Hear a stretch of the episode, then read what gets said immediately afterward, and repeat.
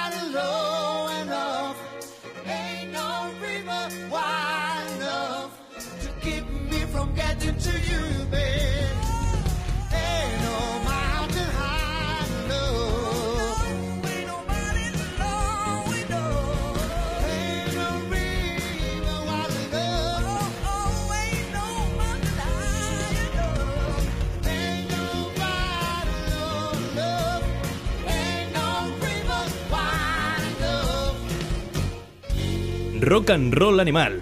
Let's rock. Muy buenas, bienvenidos todos a una nueva edición de Rock and Roll Animal que ha arrancado con esta versión de Ain't No Mountain High Enough, interpretado por Aurora García y la banda de Late Bienvenidos.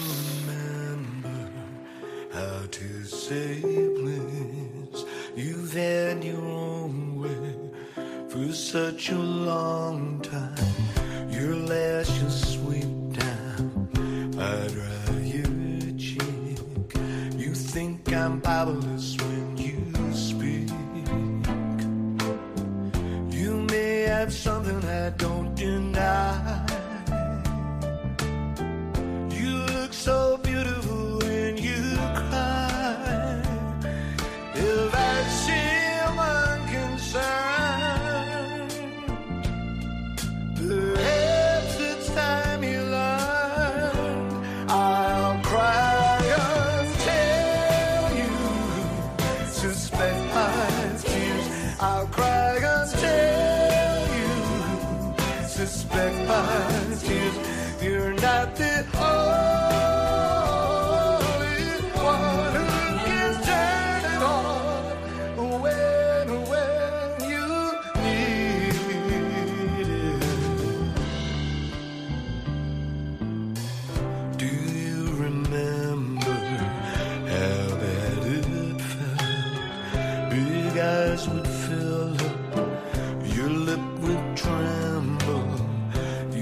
trying to hurt me, but then you melt. You always promised to lose control. I learned.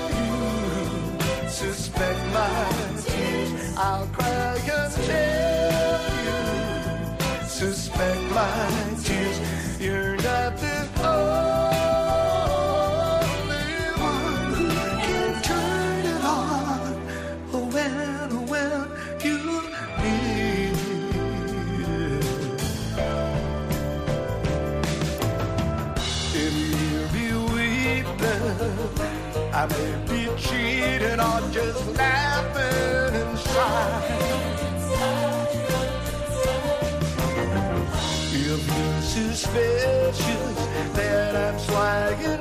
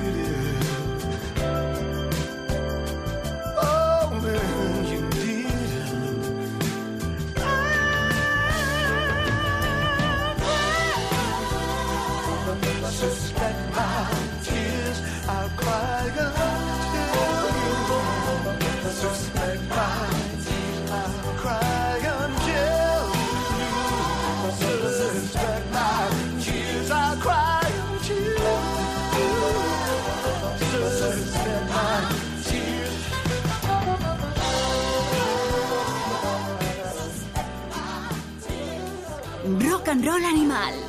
Escríbenos a nuestra página de Facebook. Ahí estaba este Suspect My Tears, contenido en Look Now, el nuevo trabajo de Elvis Costello, precisamente ahora, que en noviembre mm, del 18 se cumplen 20 años de esa portada que le dedicó la revista Ruta 66 en noviembre del 98 por su colaboración con Bart Bacharach.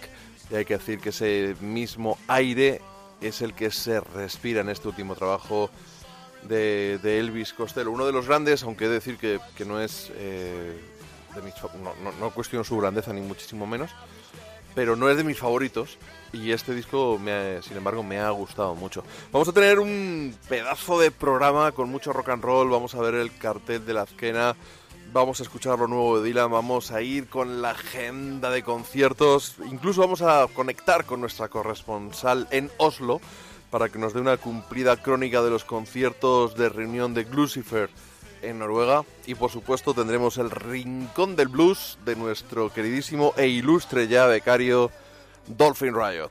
Al final has puesto título, ¿no?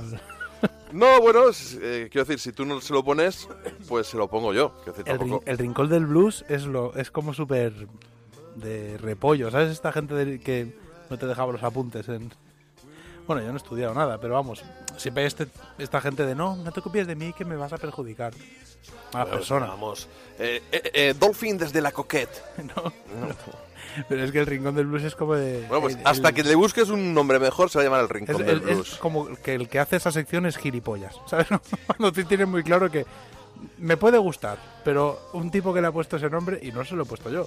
Se lo he puesto yo. No, pero es lo que hay, Dolphin. Eh, Ah. Cuando le pongas otro título, otro nombre, No, yo no le voy a poner nombre. Yo... pues se queda con el del de blues blues. y ya está. Pues se queda con el ring. ring- rincón Aparte, del a mí para hablar de blues, Me da dos birras y a funcionar. Yo me pongo la de blues, no. Oye, qué bonito este disco de Luis Costello, está sonando de fondo. Ese Underline. Eh. No me gusta el Costero nada. No me gusta su voz y no me gusta. Bien, lo de la voz es uno de los motivos por los cuales se nos atragantan unos cuantos artistas. Sí, no sé con quién hablaba el otro día en Facebook que decía que no aguantaba James Addiction. Claro, Y- por la voz también. Es que hay voces muy concretas que dices, mm, te gusta o no te gusta. Y Claro, Elvis sí. Costello. A, ver, es que lo que pasa es que tiene mucho talento, es indiscutible. Claro, y tiene canción sacas. Pero No, pero, el- pero el tema, el, el rollo que lleva en este último disco a mí me flipa porque me, me encanta Bar Bacharach y este rollo American Songbook que parece que está cantando Cole Porter o, o los Gershwin, Mm, no a es mi me rollo flipa. 100%. Ya, pero porque tú eres más negro. Sí. Barbácara tampoco es mi rollo 100%, pero son gente de muchísimo talento. Aparte es esta gente que se saca las canciones de los bolsillos, que realmente Sí, dices, se le caen, se le van cayendo las canciones. son un poco, bueno, no me gusta, básicamente, pero es un buen disco. sí. Bueno, y te- hemos arrancado, lo, lo hemos dicho, ¿no? En Leitmotiv tienen una pedazo de banda y ahí está nuestro queridísimo ex Ses Museum, que también sonarán hoy, por cierto, Mac Hernández, el bajista, y está Litus, está Pablo Novoa, y Litus se marca con Aurora García de, de los Betrayers, eh, un No Mountain High Enough.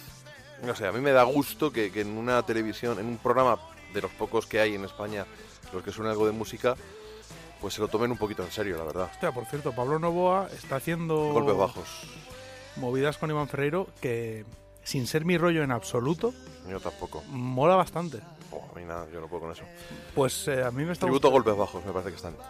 Pablo Bueno, y sí, bueno, pues, el otro También era el guitarrista de José. Era el- es lo que te iba a decir. Le estuve echando un ojo y me gustó bastante. Dentro de que eh, par- lo fue por curiosidad realmente, por- porque directamente cuando puedes escuchar música acabas en bucles interminables que empiezas escuchando Pantera y acabas escuchando a Pablo Novoa con Iván Ferreiro. Y realmente me gustó. O sea, ni es mi rollo ni, es- ni, ni creo que tampoco tengo el conocimiento suficiente como para ponerme a juzgarlo, pero me gustó bastante lo que están haciendo. Que aparte es algo puntual, creo, que luego Sí, bueno, Es un aniversario. Es algo puntual. es algo puntual, pero me gustó bastante. De hecho, ahora José Le está girando con David Crae, que también ha tocado mucho con él.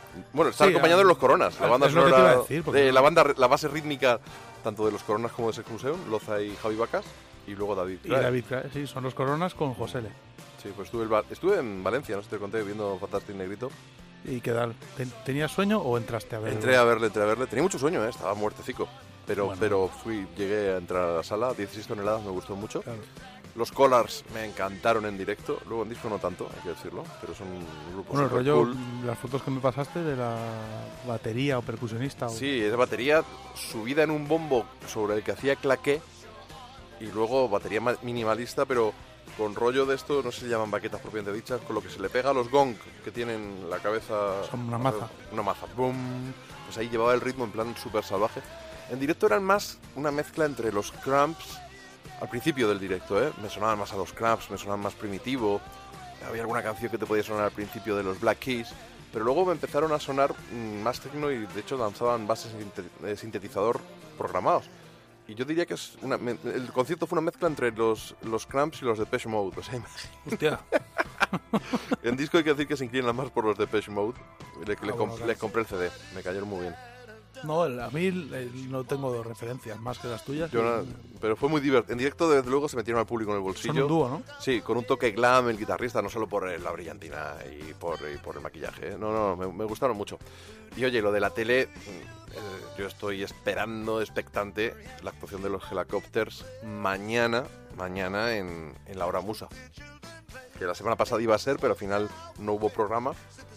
Y bueno, aunque sea un programa que, que digamos, tan ecléctico que yo no sé si tiene un público que se vaya a sentar a verlo todos los días, pero hay que decir que Maika lo está haciendo muy bien y es un puntazo también que existan programas así. Y si ya te traen los helicópteros, pues flipas. Sí, ya hicieron otro en televisión en la 2 para Cataluña nada más. ¿Helicópteros? No, un Ah, programa perdón. parecido. Ah, parecido, lo que pasa, bueno, yo- ahí toqué con 77, pero era un programa más orientado a bandas locales. Tenía un corte muy, bueno, teleregión, era teleautonómico. Pero este tiene mejor pinta, lo que es, es lo que tú dices. Que La sección final, musical es tan ecléctica que al final no tienes un público... Claro, a mí me interesa el de Helicopters porque me interesan Helicopters. Claro, Pero no es un programa de divulgación propiamente dicho, sino que es como una especie de programa en el que hay bandas. sí. Es un formato. A mí el formato no soy quien tampoco para Es ponerme soy aquí a hablar de claro. televisión, pero el formato me pareció como que. mm, porque si realmente dijeras, vamos a hacer un programa de divulgación y vamos a hablar cada, no sé, cada programa de un estilo, en un momento dado puedes decir, como hace la BBC, estos programas de la BBC que son interesantísimos, Bueno, porque es que la BBC, mucha BBC. eh, o el- hay un documental que se llama Breaking the Sound, creo, que no sé si es de Discovery. Soundbreakers. Soundbreakers. Que estudian los estudios, ¿no? Los productores y todo esto, me parece, estudios de grabación. En realidad es un programa que coge- va, de, va de sonido, Sí, básicamente. sí, Entonces, es- es Soundbreakers. Claro, lo que pasa es que te, te coge, por ejemplo, hay un programa que trata de sintetizadores y vamos desde Stevie Wonder hasta los Black Keys, como decías, pasando por Divo y por la Y por los evolución del uso. probablemente. Entonces, ese programa es muy interesante, es muy ecléctico también porque te habla de cualquier cosa, pero escoge el tema desde el punto de vista del sonido, con lo cual, si te interesa el sonido, pues tienes un, tiene, un, tiene un target de público, gente a lo mejor con problemas, pero están ahí. Yo lo veo, a mí el programa me encanta. Haciendo amigos en Rock and Roll Animal y antes de hacer otra panda de amigos vamos a escuchar un poquito de rock and roll de los 50, aunque sea en, su revival de, de finales de los 70, principios de los 80, gracias a los Stray Cats.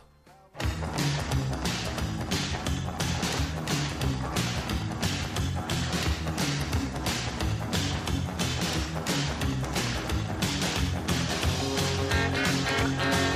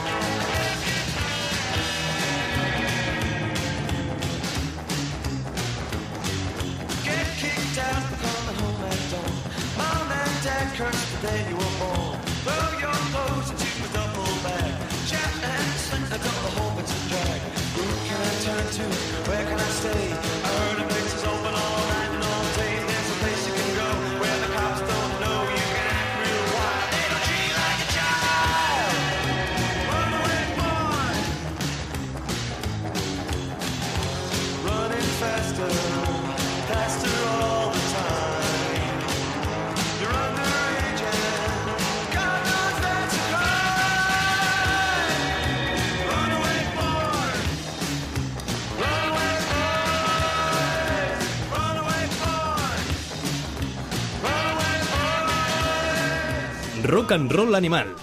Síguenos en Twitter. Los Stray Cats Runaway Boys, una de las canciones contenidas en su álbum de debut de esta banda newyorkina, además es el cabeza de cartel mm, hasta ahora anunciado de la Esquena Rock Festival 21-22 de junio en Vitoria-Gasteiz. Hay unos cuantos nombres que se han hecho, hecho públicos en el, cartel de la Esquena.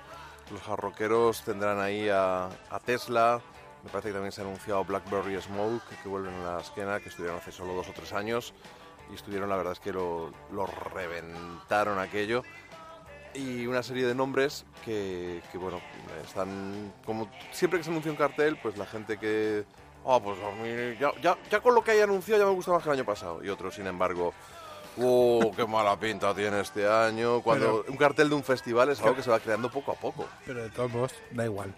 Quiero decir, siempre hay gente a favor y siempre hay gente en contra, en la misma cantidad y con la misma ausencia de criterio absoluto. O sea, es que lo de los festivales es porque quitan, es decir, festivales como Nazquena son mucho menos criticables, o como pasaba con el Serie Z, que por ejemplo festivales como el Mad Cool, que, es, que por así decirlo, se deben un poco a la actualidad del momento. Es decir, el Mad Cool trae a bandas porque lo están petando en el momento en el que la van a tocar en el festival. Pero la Azquena es un cartel que hacen de artistas que sí. O sea, a ver, yo voy a la Azquena ciegas todos los años y me lo paso bien, seguro. Lo sé. O sea, puede ser que en Chep Trick diga, hostia puta, parece una fiesta mayor y me vaya.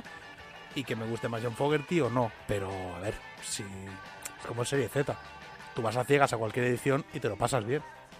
Estos festivales no son festivales que realmente puedas decir, es que no vienen a tocar puntos suspensivos, añade el grupo que te dé la gana que esté en boga en este momento. No, hombre, no, es un festival de bandas clásicas. Y de Bueno, encontrar además a colegas. Es un Tiene de una cara- unas características muy de festival de, de eso, de reencontrarte con colegas, de disfrutar de la música, del ambiente, rock and roll, no sé. No veo muy lógicas las críticas a veces a festi- O sea, otra cosa es que tú digas, quiero que traigan, pues, por ejemplo, quiero ver a Toriamo, si no viene nunca y que la traigan a la esquena porque así la puedo ver. Bueno, pero eso es tu pedrada. No, hay gente que. Imagínate, ¿qué tiene en común un fan de Wilco con un fan de Tesla? Nada.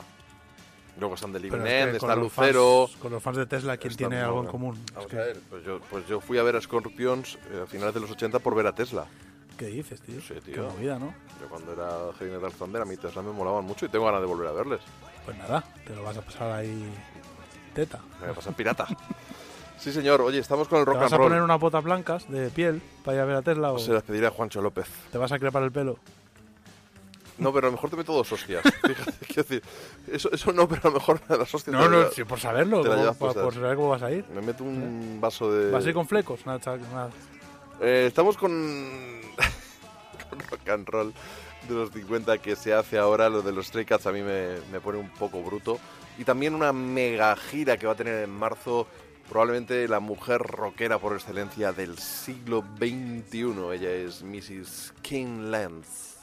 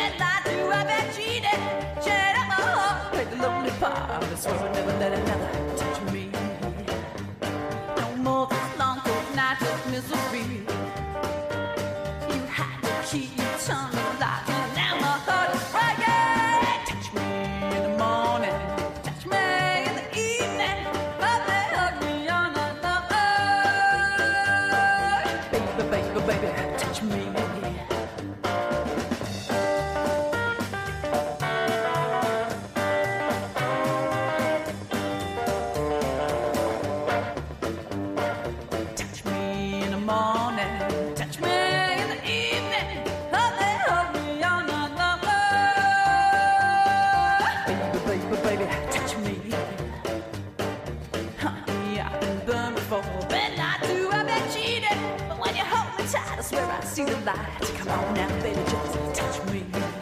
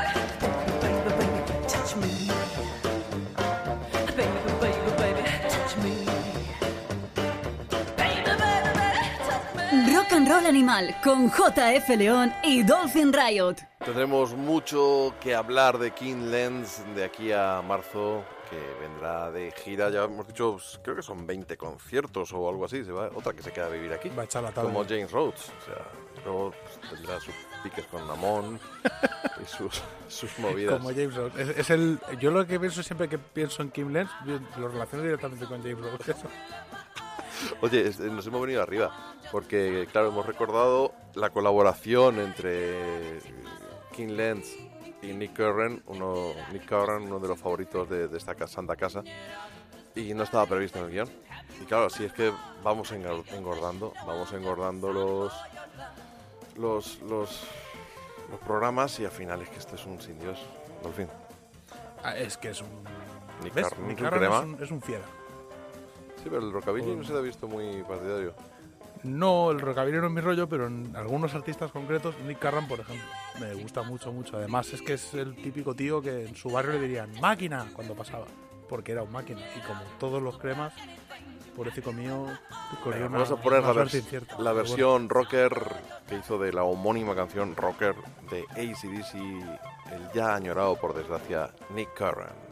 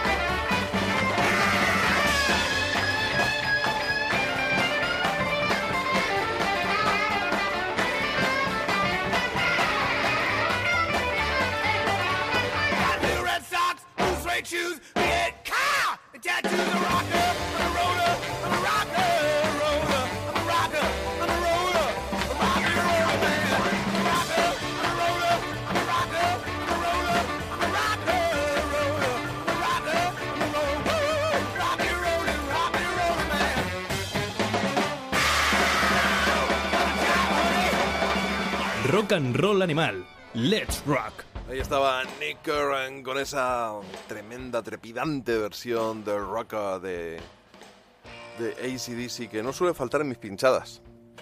La, la es una versionaza. La versión zaca es un tío... Estuvo, tocó, tocó con Jimmy Bogan también. Sí, No te creas que... el hermano bueno de los Bogan. Es lo que te iba a decir. No te creas que ha pasado por alto tus provocaciones en las redes sociales. Que cada vez que yo pongo algo de Stevie Ray Vaughan, tú dices, yo soy de Jimmy, yo soy de Jimmy. Es que- Jimmy era el bueno. Jimmy, mola, yo, eh, a ver, vamos, hay que partir No, no, de- no. Bueno, una cosa. Hay que hacer un programa sobre este tema. El programa que viene, el de la Pero- semana que viene, vamos a discutir. Yo quiero anunciar que no tengo ni un solo argumento serio a favor de que Jimmy Bogan sea mejor que Stevie Ray Pero Vaughan, pero defender me cargaba a quien sea por defender que Jimmy Bogan es mejor. Ahora, no tengo ni un solo argumento Ya, a ya favor. Y, me da- gracia, y me da igual, es el puto, vamos, el mejor. pero ya le has quitado la gracia al, Va con al el, debate va. de la semana Vamos que a ver, viene. va vestido rollo como, como Robert De Niro en uno de los nuestros. Pero, pero- pero podrías dejarlo para, pero podrías dejarlo para el programa que viene, que es cuando vamos a Es que me, es que me, me sacan los, me sacan temas polémicos. Claro, pero, pero para que lo sepas, te voy diciendo, tienes una semana Mato para sea, encontrar, ¿eh? para encontrar algún argumento. No, ya, no, no. ya sé que no tienes, da No igual, quiero, pero, no lo pero busco. búscalo, busca algún argumento. no, no, no. Las mejores discusiones, las que se ganan, son aquellas en las que no tienes razón y además lo sabes perfectamente. Eh, anuncio por palabras. Se busca becario que no sea cerril, que sea un poco más dócil. Ah, En, en lo- en el tema Bogan, tú imagínate esas Nochebuenas, esa fami- la familia Bogan, con el pie encima del ampli, cenando pavo y tocando blues a machete. Porque eso también celebrarían la Navidad, como buenos cristianos.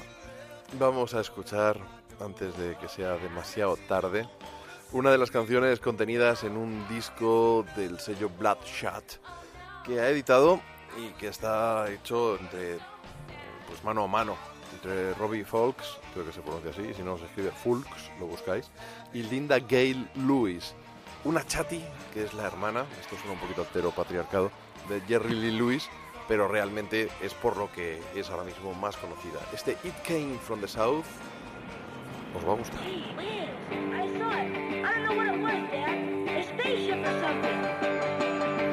Well, black or white, blues or hillbilly, it's got a rockin' rhythm silly.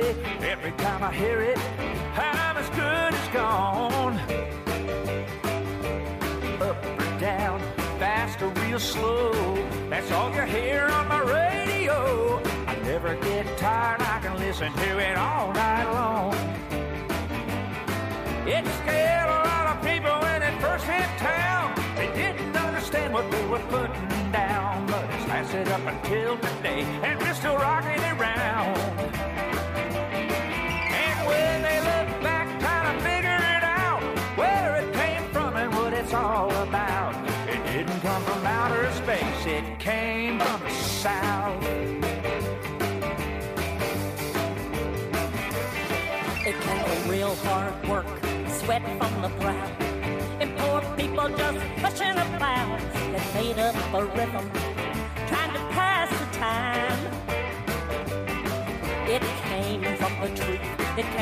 the heart, it came from an old flat top guitar on a Saturday night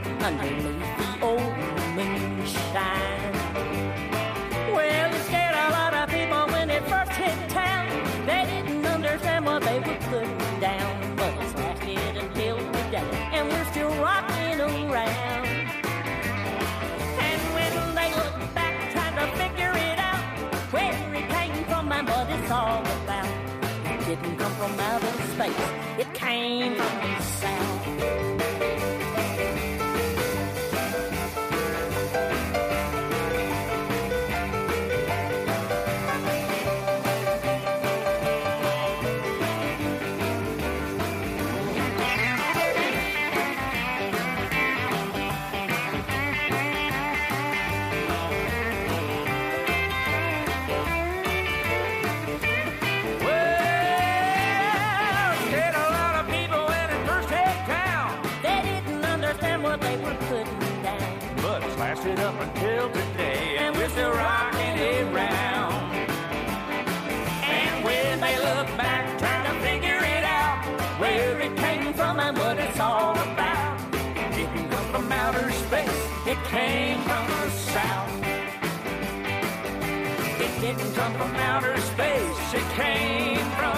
from the south. Well, yeah. It didn't come from outer space. It came from the south.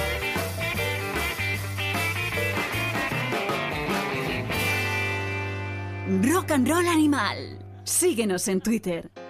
Wild, Wild, Wild es el disco que han grabado codo con codo Robbie Fox y Linda Gay Lewis y en él está esta canción, It Came From The South, que ha compuesto Al Anderson, el guitarrista de, NRBQ, una de las bandas más reivindicables y menos reconocidas de la historia del rock, quizá por su eclecticismo.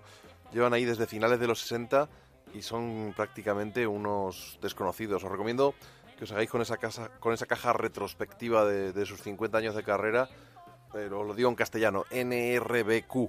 NRBQ, buenísimos. Creo que son de Nueva Orleans, si no recuerdo mal. Y te encuentras canciones quizás que son demasiado eclécticos, ¿no? Porque mezclar canciones que son medio Beatles con otras que son más de raíces, con otras que son más psicodélicas. Mm. Eh, la verdad es que es difícil. Es difícil catalogar. es miscelánea.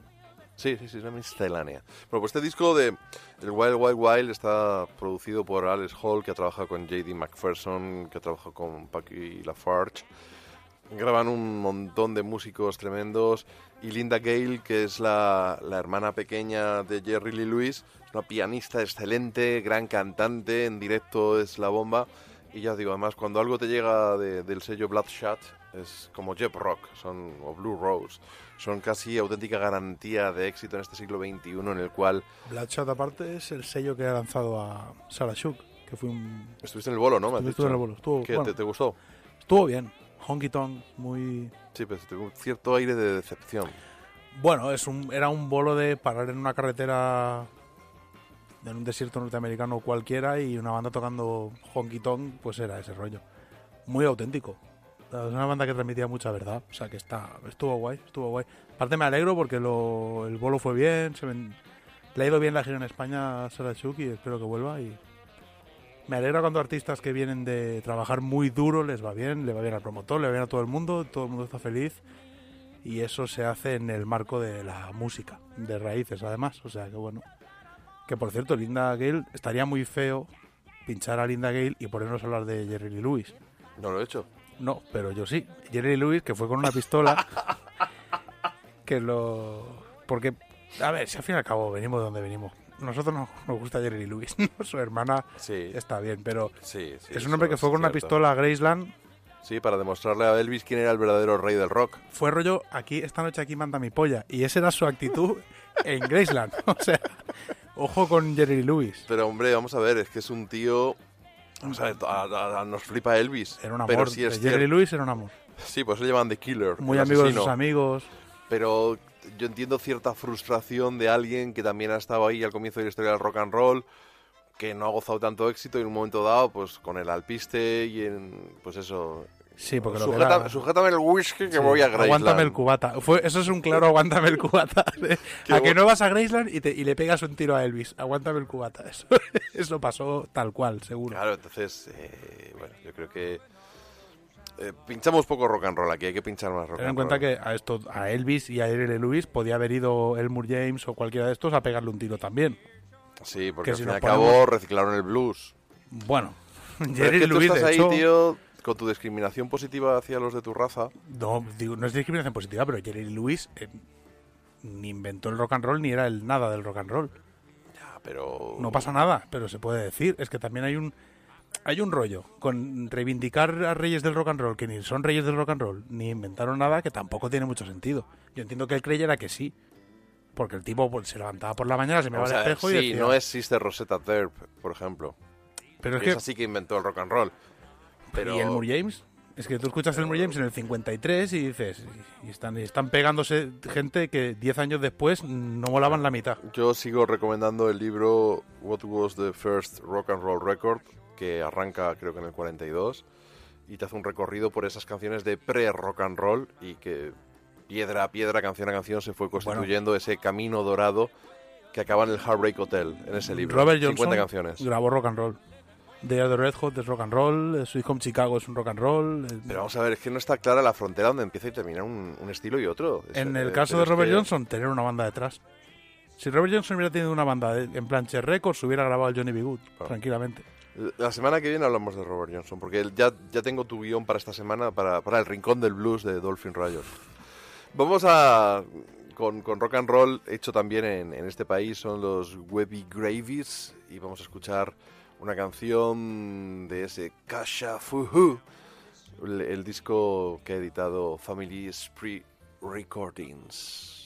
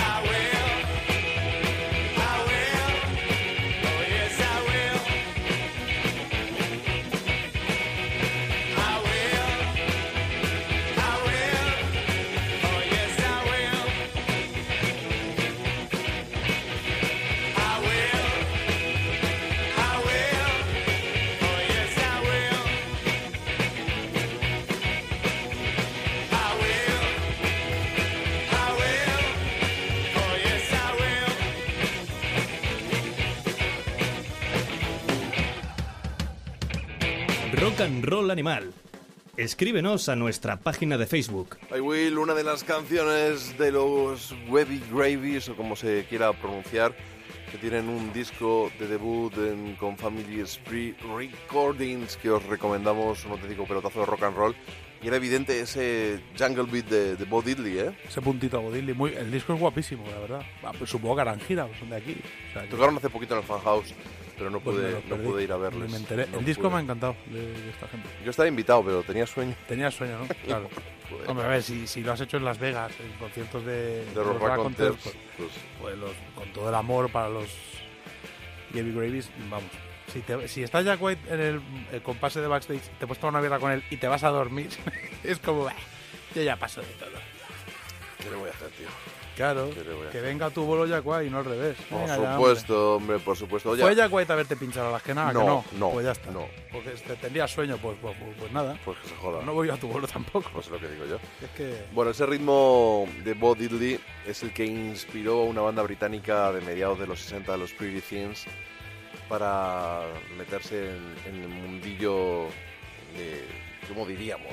Bueno, el Eh, rock and- el swing in London, no porque Ah, realmente no ellos eran el, no eran el, el reverso oscuro, eran más blues, más rock and roll, rhythm and blues. Bueno, tienen el punto estoniano este de... Sí, bueno, Phil May de hecho fue uno de los Sí. fundadores de los Stones, aunque se fue enseguida. Es otra banda de estas que son las que más molan del Reino Unido, que, que tienen esta raíz de blues y de rhythm and blues norteamericano, ge- gente muy cultivada además en el terreno musical, que aplicaron todo eso a través de su filtro británico. El, más célebre sin duda es Eric Clapton, pero además de él hay decenas de bandas y los Pretty Things son, son cremita. Bueno, pues tuvieron un retorno a, a la carretera y han estado estos últimos años viniendo a España pues con relativa frecuencia y llega su gira de despedida. Han dicho que hasta aquí hemos llegado y vamos a escuchar una de esas canciones en las que no ocultan en absoluto su pasión por Bo Diddley porque no en vano en los primeros trabajos tenían unas cuantas versiones. Entre ellas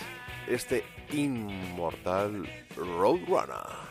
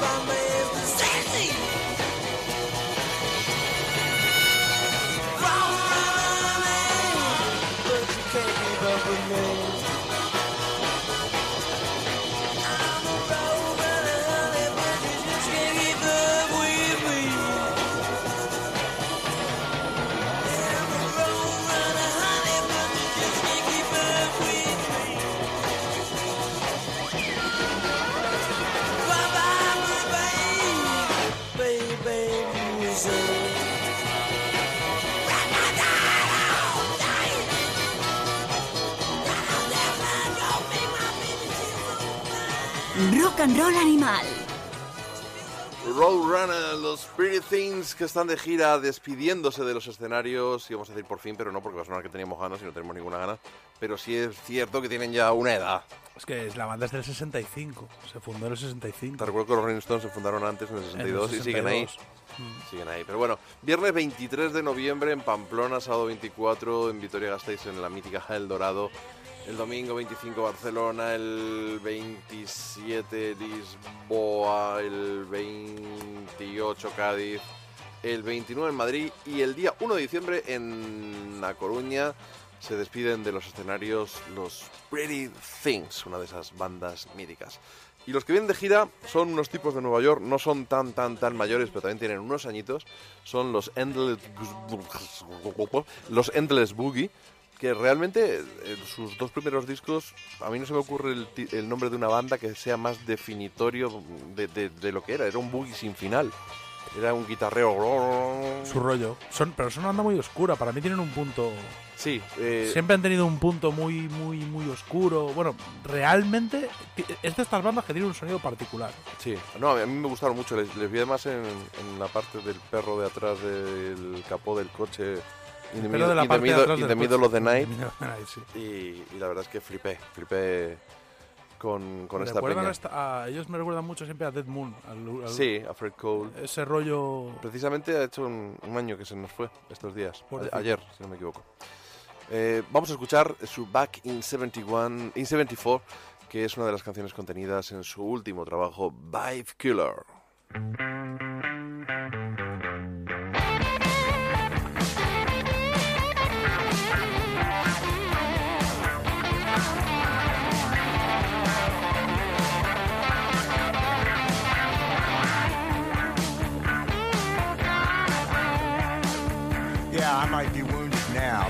Tell you about when I was really wounded.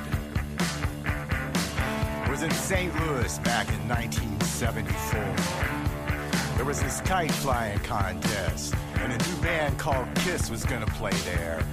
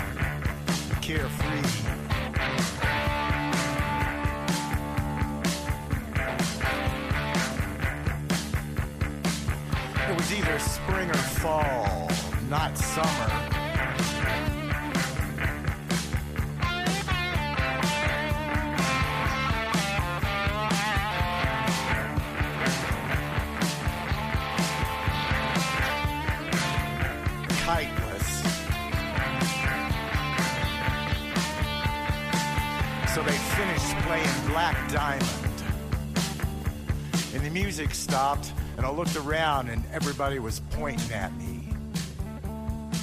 Girls were sticking out their tongues, and a bottle flew and hit me in the head.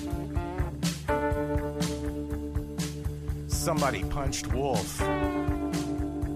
And this girl said, What's with those dudes with no eyebrows?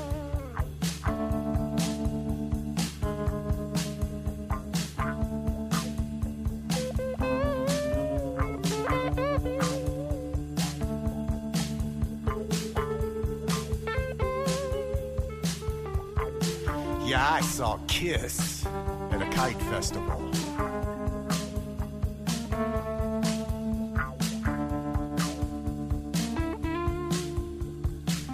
Webster College, 1974. Paul Major y sus Endless Boogie, una banda que lleva prácticamente 20 años en activo. Este señor, Paul Major, no es ningún niño, tiene 62 años ya. Y ya. con sus largas melenas lacias y su SG. Yo todos os recomiendo los dos primeros discos. Me gustan mucho más que los dos últimos, eh, he de decirlo. Pero el rollo que tienen en general a, a mí me, me mola ese, ese riff que se repite y se enroca y sigue y... Un boogie sin final, en, en definitiva.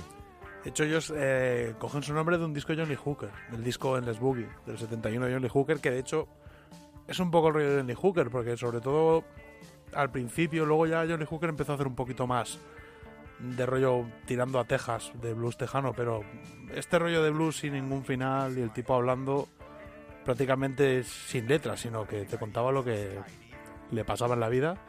Es muy, muy, muy Johnny Hooker trademark. Y esta gente tiran por ahí, lo que pasa es que, tienen su punto de psicodelia, de stoner, le dan una vuelta al rollo y mola mucho. Sí, no te metí un poquito rollo oscuro este de Captain Beefheart. Sí, que a ver, que si tienes un mal día y pues, Pues mejor no lo escuches. pues estoy unos tequilas y te tiras por la ventana. Te pones mejor el nuevo disco de Rosalía y, y te lo pasas de puta madre con ese rollito han mezclado- entre trap claro, y Han flamenquito. mezclado trap y flamenco. Es como, hostia, ¿Cómo mola, tío? hay un vídeo que del Jaime Altozano este. que- Media hora analizando. Que analiza el disco como punto uno, como si fuéramos todos tontos y solo se le hubiera ocurrido a él. No, pero me, me- me gusta el análisis, ¿eh? Vale, pero escucha, a mí no me vengas a contar. Mira, vamos a ver qué pasa aquí. Da unas palmas, sí hay una base de trap. Sí, como se ha dado cuenta, todo Dios. Sí, pero te habla de la- es músico, lo toca con piano. Mira, esto es un Vale, re, no sí, sé qué, esto es una sí, armonía, no sé pero cuántos. De que la piba está mezclando trap con flamenco se ha dado cuenta hasta Donald Trump.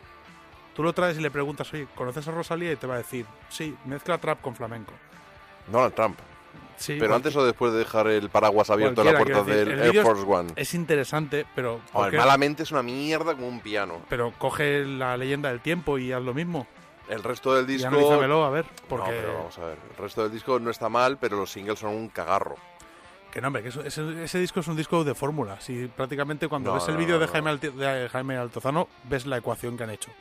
Han hecho un cálculo y han dicho a funcionar marketing y nos la quieren vender como la mezcla.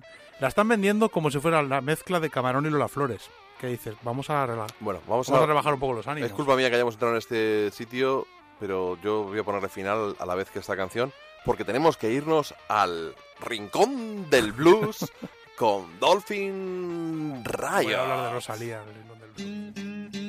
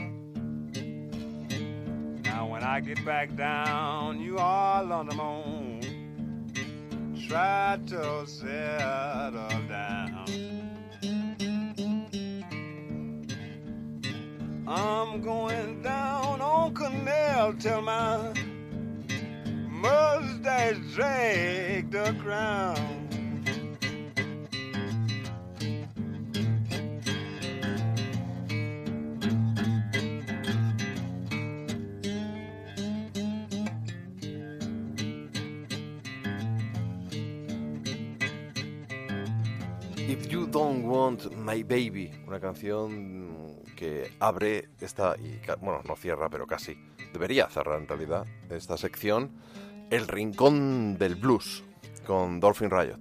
Pues sí, perdón. Hoy vamos a... Eh, ha sonado vinilo. Sí, ha te, te he troleado con un poco de ruido de masa tienes, pero... Surface pero no era... Sí, pero es que la vida tiene Surface Sound. No sé, ¿qué, El- qué sabio le oí decir eso? Es que la vida tiene Surface Sound. Ya, pero que no ha sido boicoteo el, el ponerte la, la masa de- del vinilo. No, bueno. ¿Y sabes que todavía no hemos dicho qué artista es, tío? Ahora el Que tu, tu, tu sección es, una, es un sin Dios. Porque lo que yo quería... R.L. Burnside. Burnside, si alguien lo quiere buscar. R.L. Burnside. ¿Te he dicho que una vez entrevisté por teléfono a R.L. Burnside? ¿En serio? Sí, te lo he Entendí. dicho. ¿Y entendiste algo? No entendí nada. Claro. Pero es que lo grande de todo es que Monse, la que trabajaba en Master Tracks, que eran los que distribuían Epitaph y por tanto Fat Possum, que es el sello que rescató a R.L. Burnside. nuestro amigo. Y que es... Vamos a decir RL Yo debía decir R.L. porque Tú es como... lo que tú quieras. no, yo le reconozco como R... Vale, somos españoles. Sea, Bueno, tú eres argentino a veces o catalán. Bueno. De- depende de lo que te interese en cada momento. sí. Pero Vamos a tirar RL. Bueno, pues el caso es que yo no me enteré de nada. Entonces fue una entrevista de 15 minutos y dije, tía, no entiendo nada. Dice, No, Trate que intento traducirla yo. Dice, déjalo, Jota, si tampoco te dice nada. O sea, no entiendo la mitad y es que tampoco te dice nada. lo que se entiende normalmente tampoco depende cómo. El tema de este tipo de artista, de RL Burnside, es el... el RL viene por eh, Rural Burnside, porque son granjeros, es gente realmente de campo. Es decir, son los, los músicos de blues que trascendieron y continuaron haciendo lo mismo con sus vidas, sin ser ya esclavos y sin ser miembros de una plantación muy grande en la que los explotaban, sino que se dedicaban a cultivar su trozo de terreno que habían heredado y a funcionar. Y hacían blues el fin de semana en los juke joints de los que hablábamos. De los que hablamos en el programa anterior, esos garitos de plantación que decíamos. en el caso concreto de Arel Burnside es un buen ejemplo del Hill Country Blues, de, también de este estilo de tocar, la, de tocar blues como lo que suena de fondo. La canción que hemos escuchado está en un LP que salió para el Record Store Day y es la otra vertiente de nuestro amigo Burnside, que es este rock, este blues hipnótico, este blues que nos recuerda un poco al Bretonian Blues del que también hablábamos el otro día. Pero su estilo es más, bebe mucho de Fred, eh, Mississippi Fred McDowell, que de hecho aprendió de él a tocar la guitarra y tira mucho por este estilo de blues muy movido, bueno, Hill Country Blues, realmente hay muchos artistas. Concretamente elegimos a Earl Burnside porque es una auténtica leyenda. Él se convirtió durante muchísimo tiempo en lo que hemos comentado, en un granjero que hacía blues los fines de semana, hasta que dieron con él en Fat Possum y decidieron intentar venderlo al público joven. Esto a principios de los 90 ellos determinaron o llegaron a la conclusión de que un personaje Finales de los 90, diría yo. no Fat Possum. el primer disco ¿Fat Possum, principio de los 90? no sabría decirte Mm, pero de hace un rato Yo ¿eh? diría mínimo 99. con Fat Possum sí tú, bueno, tú sigue hablando, voy buscando yo en Google. búscalo el tema de es el- lo que comentaba Céntrate en hablar, que, la- que, El que tú eres un chico que eres elocuente, pero si estás centrado, si estás buscando ahora mismo, porque estás buscando como un millennial a la vez. no menos Sí, sí, hombre, no lo estoy viendo yo. Que pero vamos buscando. que es lo que os Estás estoy faltando al respeto a la audiencia de este programa, Bueno. que te están cumbrando a unas... a ver estoy mirando de reojo notas. mi guion que de hecho es un artículo Ah, Pero bueno, puedes seguir hasta que acabes con la bronca. Eh, ¿Qué te iba a decir? A ver, lo que comentaba de Earl Burnside. Es un artista que intentaron en Fat Possum cuando empezaron. pero no a mediados, no a principios de los 90. en el momento que fuera, que es lo de menos. No, no, no es lo de menos, está faltando la verdad. Su objetivo fue intentar dirigirlo a un público adolescente. Coño, pues lo crearon en el 92. Es que tengo yo razón, pero no pasa nada. No quería interrumpirte. Fue de los primeros artistas del sello y además intentaron, con el estilo que él defendía, venderlo al público joven por el tipo de figura que era.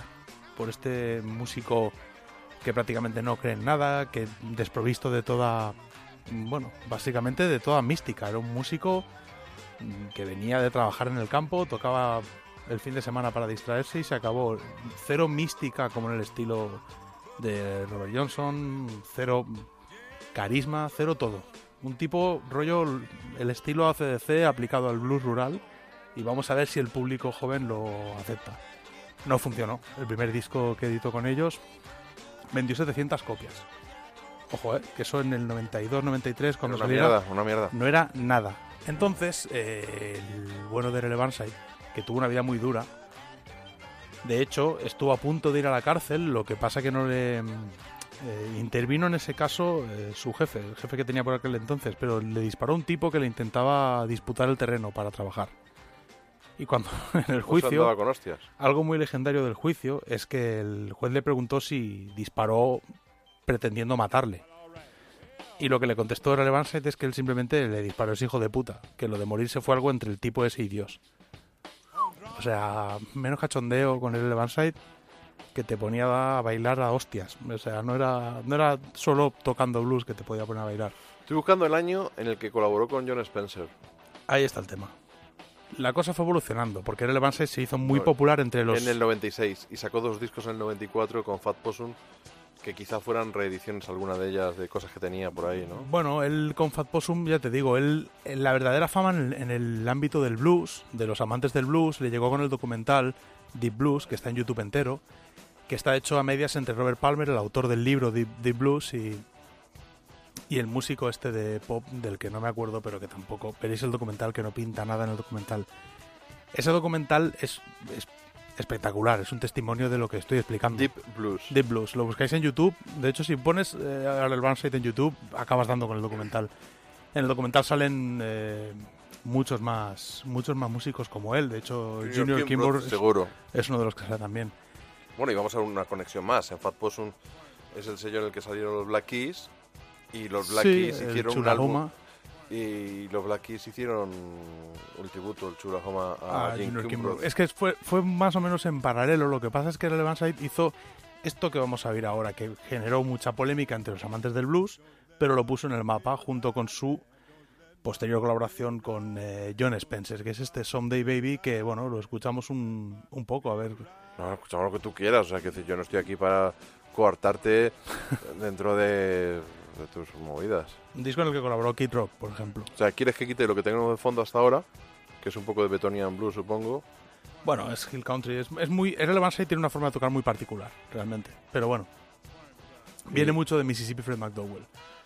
Y es básicamente el tipo de blues que tocaban en el norte del Mississippi y que se conoce como Hill Country Blues, que no deja de ser blues del Delta. Bueno, pues vamos a escuchar ese Sunday Baby.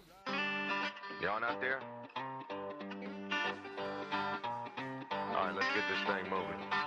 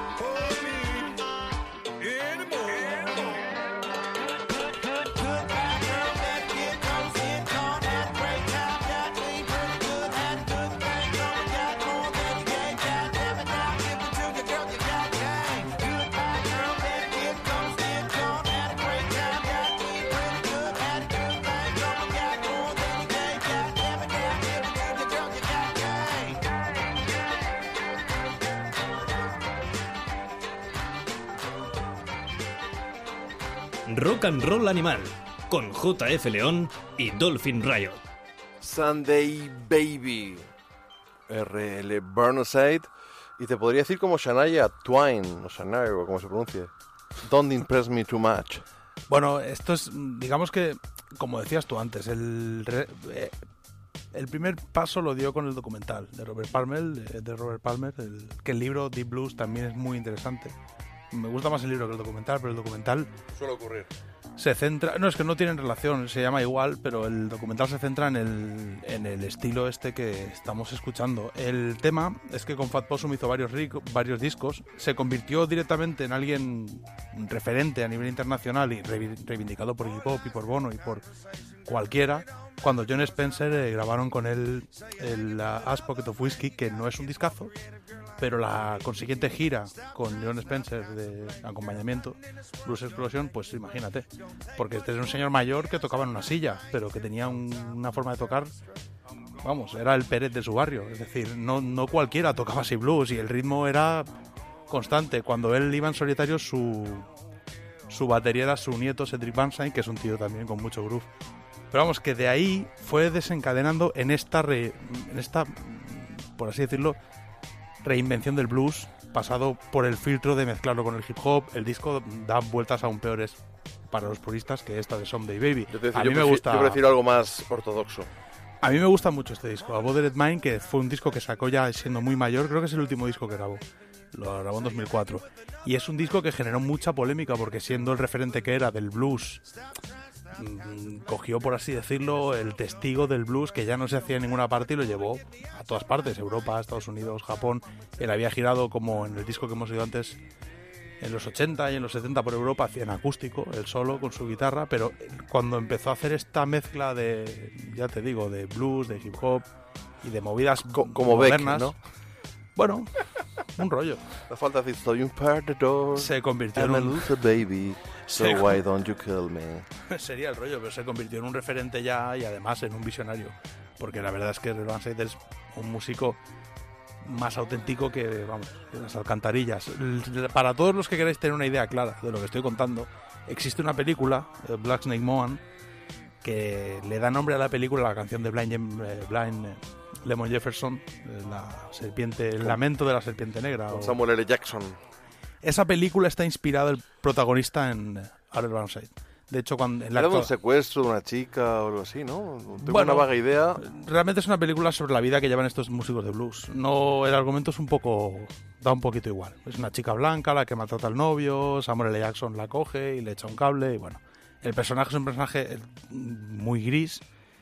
De hecho, es un músico muy inspirado en el Rancid que cuando va a actuar en directo en la película, el batería que sale en la película es el nieto de Cedric Banside. Y también cabe decir que las canciones que toca Samuel L. Jackson en la película son de Aaron Burnside, la que toca en directo y la que toca en su habitación, el Bear Without a Feather. O sea que realmente es una película que nos muestra esto, nos muestra el personaje tal cual es y de hecho ¿Y muy... ¿Te gusta más que la de Queen? Es que la de Queen no la he visto, no la voy a ver. Ah, bueno. No, La de- Sabes que ha habido cierta repercusión en redes sociales por tu forma de dejar a la banda, pues un poco despectiva. Es que, eh, ¿sabes? Esto es lo... Mira, hoy justo lo hablaba en Twitter con no sé con quién. Pero hay, hay una movida que tiene la gente que está, sin darse cuenta, zambullida en la mayoría, en la grotesca mayoría muchas veces, es que es que encima se ofenden como si fueran la minoría, como si fueran palestinos a los que están fusilando. Vamos a ver, si te gustan Queen, a funcionar. Tienes tu biopic multimillonario, te puedes comprar todos los discos que quieras, todas las reediciones, las camisetas y vivir todo el día pensando en Queen y a través de Queen. No pasa nada, pero a esa gente que no Pues nos es interesa gente, en Queen, pero es gente sensible. pues hombre, claro que que llega sí. gente como tú, pues un poco despreocupadamente. Pero Yo ¿y si diría no- que incluso con un algo de mala que intención. si diga yo lo que diga de Queen, va a seguir el biopic hasta enero en todos los cines. Y yo que no hice el libro a tiempo, macho. Pues mira, El cepillo me va a matar, tío. deberías hacer un libro de, de De blues. blues. No, deberías hacerlo tú. Yo te ayudo, pero, Pero vamos. hacer tú un libro de blues. Volviendo al tema... a- Que se llame El Rincón del Blues Sí. por Dolphin Ray. Hablando de cosas serias, y no de Queen. El- la película Black Snake Moan es realmente un testimonio muy, muy, muy, muy bien hecho. decir mejor Moan, que creo es como se pronuncia, Bueno, ¿no? Moan, Que- sí. No, si no te importa. Pero vamos, que mm, esta película es muy interesante si de verdad quieres acercarte a este, a este tema del que estoy hablando yo, porque realmente forma parte de la historia de la música, es cómo vivían, cómo Pero se desarrollaban. También todo. Rosalía forma parte de la historia No, de la música. no vamos a hablar de Rosalía mientras hablamos de blues. Y ¿Sabes que una muchacha ha puesto en Twitter que abrió un huevo Kinder y le salió Rosalía no, dentro? no me, no me extrañaría. Y ya que estamos, vamos a escuchar el disco que acaba de sacar eh, el nieto, El nieto. de Relevance Cedric Banside, que es Que este no es el que tocaba con los North Mississippi All No, Stars. ese es un sobrino. Ahora un sobrino. Pero Cedric era el batería de Relevance. De hecho, hay vídeos de él de pequeñito tocando con su con su abuelo, de, bueno, de pequeñito, de adolescente, de chavalote. Ahora es un señor ya muy grande. Ha dejado la batería y ahora en este disco él toca la guitarra y canta. ¿Se ha hecho un Fogerty? Digo, un Fogerty, un, un David Grohl. Bueno, sí, podría decirse. O un real- Dolphin Riot en un momento No, dado. realmente él, él, él sigue mucho la tradición de su abuelo y básicamente lo que es lo que reivindica. Él, él, él es de Betonia como, No, no me sigues ni un chiste. Esto es una- es como Skip James. macho. Y realmente no, yo creo que el, el chaval ha crecido haciendo esto y se le da muy bien. El disco está, está genial, está, está cojonudo y realmente, por desgracia dudo que tengamos la oportunidad de verlo aquí, a Cedric Banside, pero merecería mucho la pena. Es un... Esta gente que respira blues, igual que aquí los músicos de flamenco respiran flamenco porque desde que nacen están imbuidos en el espíritu de- del estilo musical que prácticamente es su cultura, su forma de vida. Sin más dilatación, que me gusta mucho más que sin más dilación, vamos a escuchar ese There is so much contenido en el último trabajo de Cedric Burnside, ilustre nieto de R.L. Burnside, en su álbum Benton County Relic.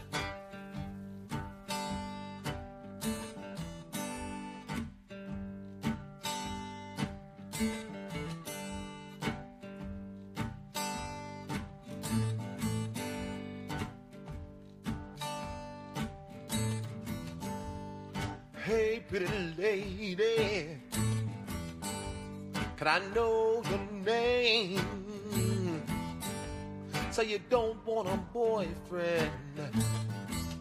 Well, baby, that's a crying shame. You look so good to me, babe. And you so fine. And them big pretty eyes you got. Can we have a drink sometime? There is so much I wanna tell you. There is so much, baby, that we can do. I can't sleep at night, babe. I think of you all the time. I bet you feel so good, babe. I wish you were mine. There is so much I wanna tell you. There is so much, baby, that we can do.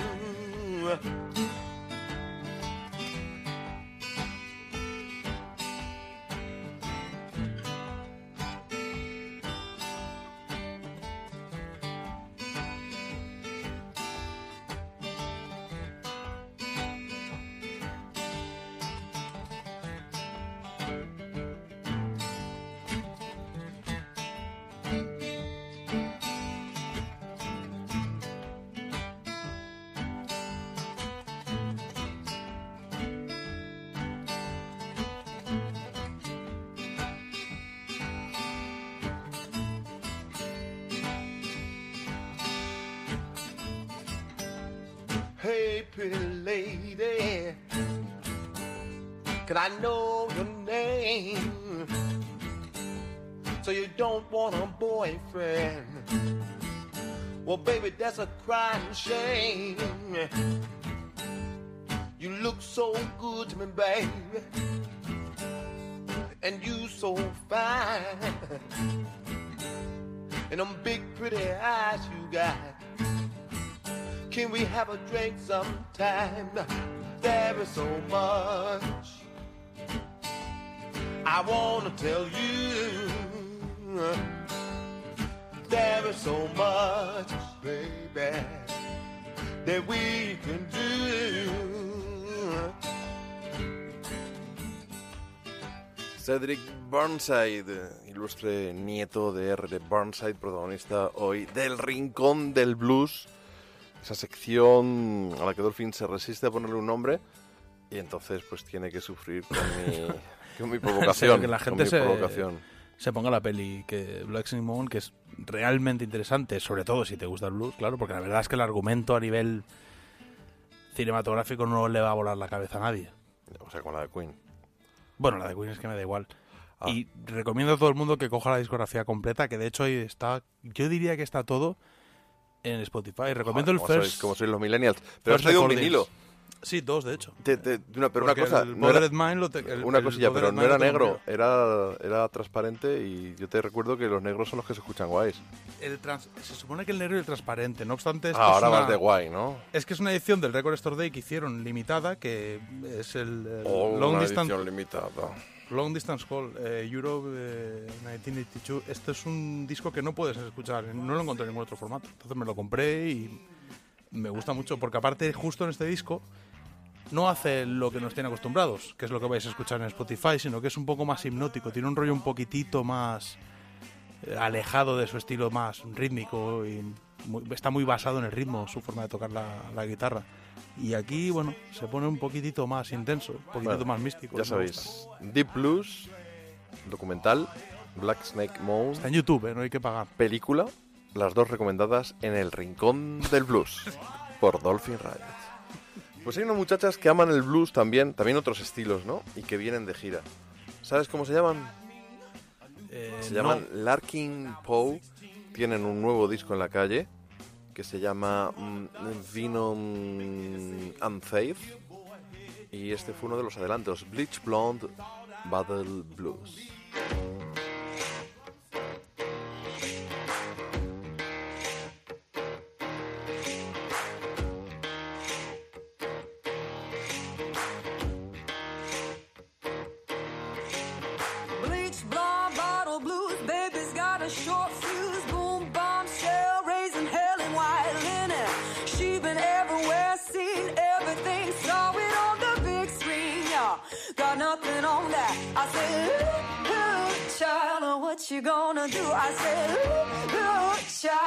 What you got? I said, ooh, ooh, child, uh, what you gonna do with them bleach blonde bottle blues?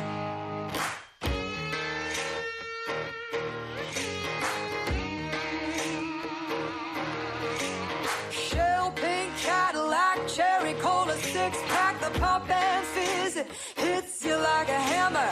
She is turning heads, weapon grade legs, Got nothing on that. I said, ooh, ooh, child, uh, what you gonna do? I said, ooh, ooh, child, uh, what you got? I said, ooh, ooh, child, uh, what you gonna do with them bleach blonde bottle blues? How you gonna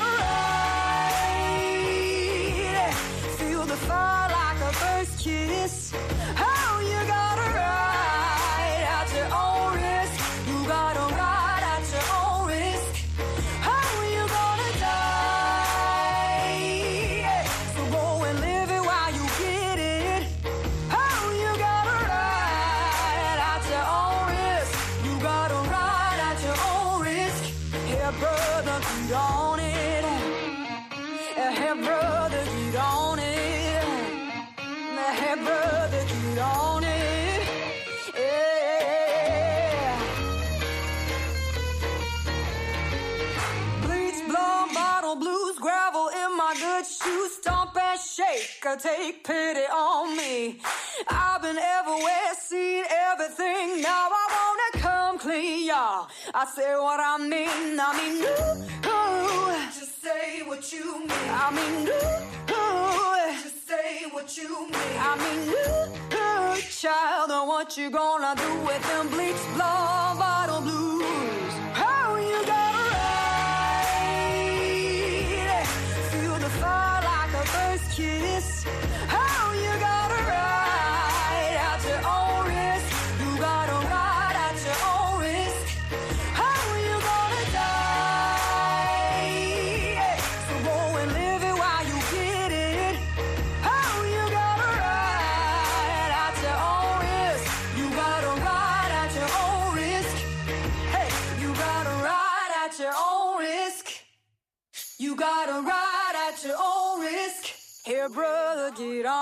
Bleach Blonde Battle Blues, según Dolphini probablemente tenga razón incluso, el blues de la rubia de bote.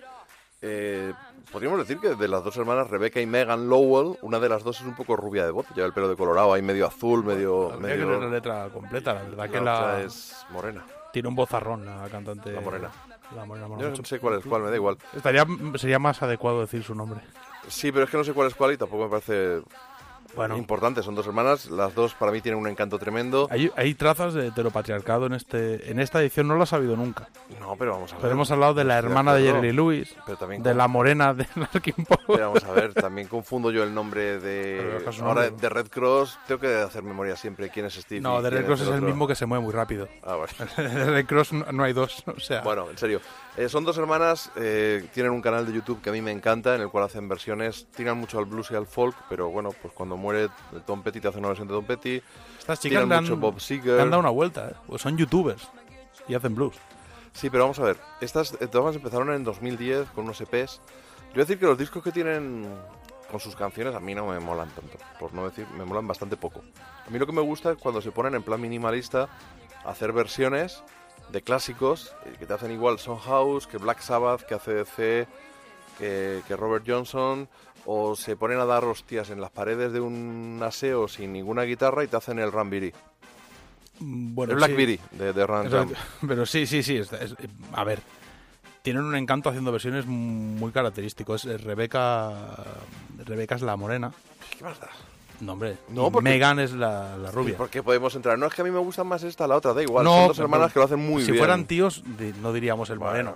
Bueno, pues la morena toca la guitarra de seis cuerdas y la. la, El la- steel- la- toca el steel pedal. Un steel pedal y lo hacen muy bien. Rebeca toca dos. la guitarra y Megan toca el steel pedal. Bueno, y cantan muy bien las dos y lo siento. Sobre todo la- Rebeca. Lamento no saberme los nombres de las dos y es que me parece que. Son dos personas. es que Bueno, el caso es que vienen el día 1 de diciembre al Sala Cool Stage en Madrid. y el Los- día 2 los- al Rasmatar están de, de aniversario. de los Black Keys sé cómo se llama Dan Rasmatas. y el otro es el feo. Patrick. el otro nadie sabe cómo se llama. No es que Dan sea guapo. No, es que el otro es muy muy feo. feo, claro. sí, es Pobre muy hombre. Pero bueno. Pues, pues lo digo, lo- han pillado los Black Keys, pero por equilibrar. Yo te voy a decir una cosa, a mí, a mí de estas muchachas, mm, creo que les conocí con una versión del John de Revelator.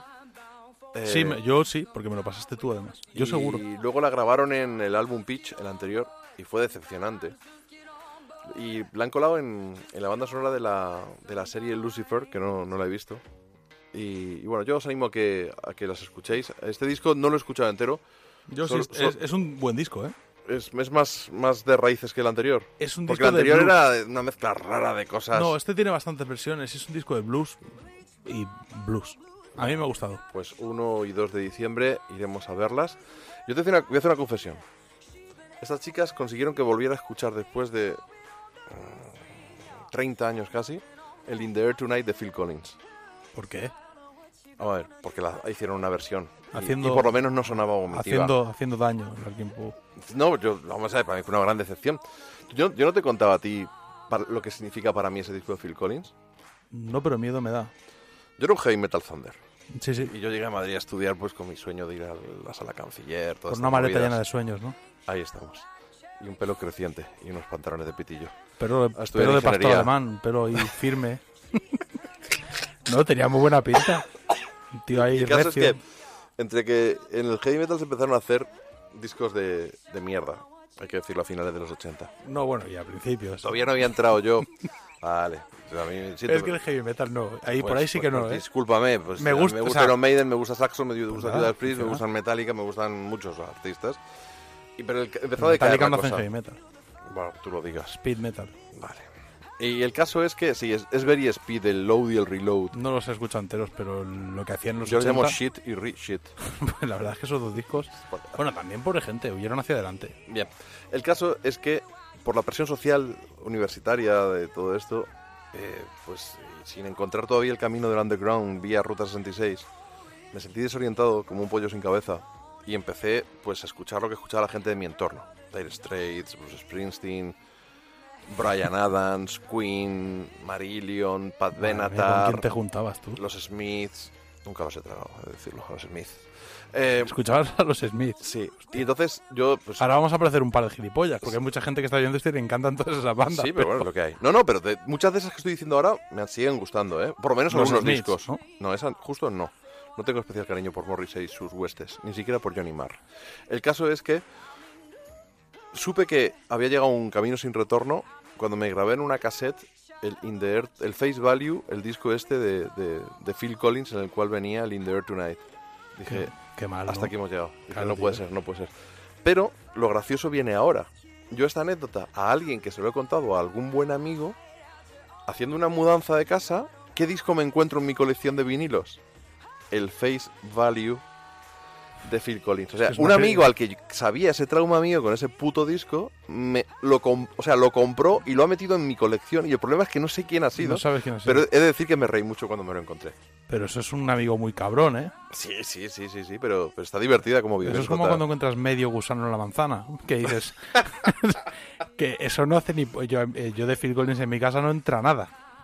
Y ya está, y punto. Sí, sí, pero bueno. pero- Con todo el amor del mundo ahí, a Phil pues, pues Collins. que- Pues, no he tirado el disco, está ahí porque me, pare- me pareció una cachondez. No, para, para cuando encuentres al, al responsable se lo revientas en la cabeza. y te- No, es que el problema es ya que, no sé, me, Pero tú de verdad acabaste en un pozo de musical que te condujo a Phil Collins.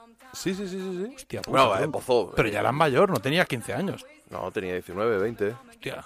Porque con 15 uno escucha cualquier cosa, Claro. pero con 20... Pero vamos, pero tampoco dejé el. Quiero decir, paralelamente fui profu- profundizando en los 60. Bueno, yo eso espero. Porque si Venía no- del heavy, pues estaba con los Stones, empecé con las Creedence, eso que has con dicho los tú, Doors. seguro que es lo que escucha Pablo Casado, ¿eh? Con los Doors, con Hendrix empecé, también empecé con Bueno, T-Rex, recuerdo. Eh, no dejé de escuchar los discos de Rainbow o de White Snake, por ejemplo, Bueno, en el hard rock de los 70. Pues seguía yo ahí, pero bueno. Bueno, Hard Rock de los sí. 70, Eh, sí, también. White Snake, los primeros discos son la re hostia. Es Mercedes Milá. ¿eh? Coverdale, ¿no? es Mercedes Milá, pero bueno, no pasa nada. Vamos a poner más música para Ay, empezar. sí, oye, que mira, tenemos, esta semana se acaba el mundo. Tocan los Magpies, los Magpie, Magpie Salute, Salute. Robert John and the Wreck, Johnny Casino también, el, el de los asteroides 612. Eh, hay un tributo en Madrid a Aretha Franklin, están los Hot Snake, MC, MC50, tenemos que ir el domingo, ¿no? ¿Es el domingo ya? O el lunes, sí, ¿no? No, el ya. lunes son Magpie Domingo. Salute. No, no, hablo de la, del siguiente. Del siguiente. Es- Eh, era un domingo, creo. Claro, por eso el siguiente, el siguiente domingo. Eh, los, Tigers, o- los Tigers of Pantang, una de las bandas de la New Wave of British Heavy Metal. Mm, sí, sí. Yo los vi en directo Creo hace que John, Sykes me parece que salió de ahí. Así te lo digo de memoria que ya no me acuerdo yo de MC, MC, todo lo que, MC50 va a ser brutal. Eso espero. Yo estoy muy... Y Magpie Salute tengo bastante esperanza. Oh, Robert John and the Wreck, la verdad es que el disco es brutal, es que va a estar guay también. Ahora va a ser la leche. Lo que pasa que además el día 15, único concierto en España, va a tocar Tom Russell, un tío muy grande, este músico de Los Ángeles que no se prodiga demasiado. Así que vamos a escuchar una de las canciones contenidas en el que creo que es su último trabajo llamado Folk Hotel.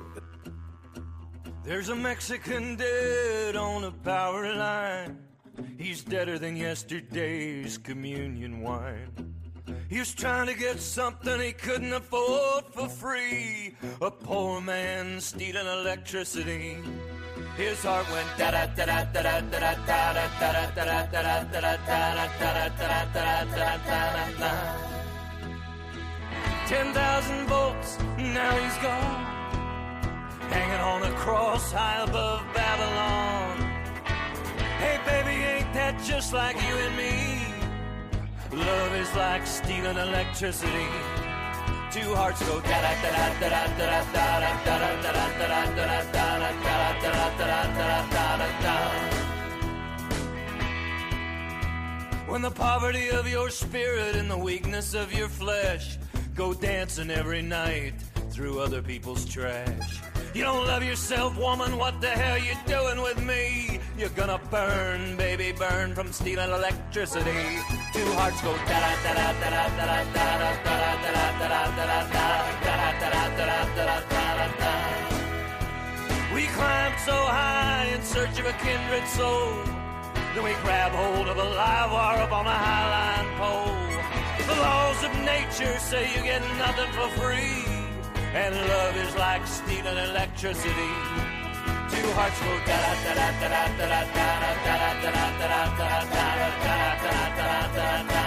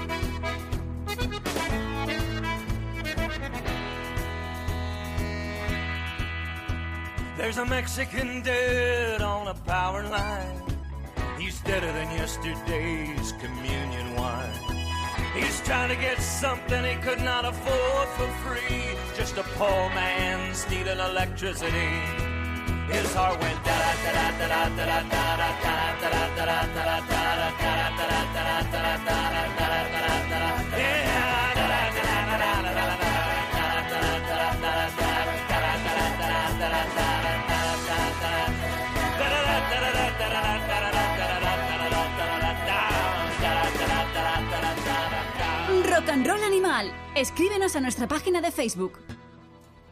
36 discos en solitario, 40 años de carrera, componiendo canciones para Johnny Cash, para otros grandes, y Dolphin ha elegido esta puta Me canción. ha parecido bien.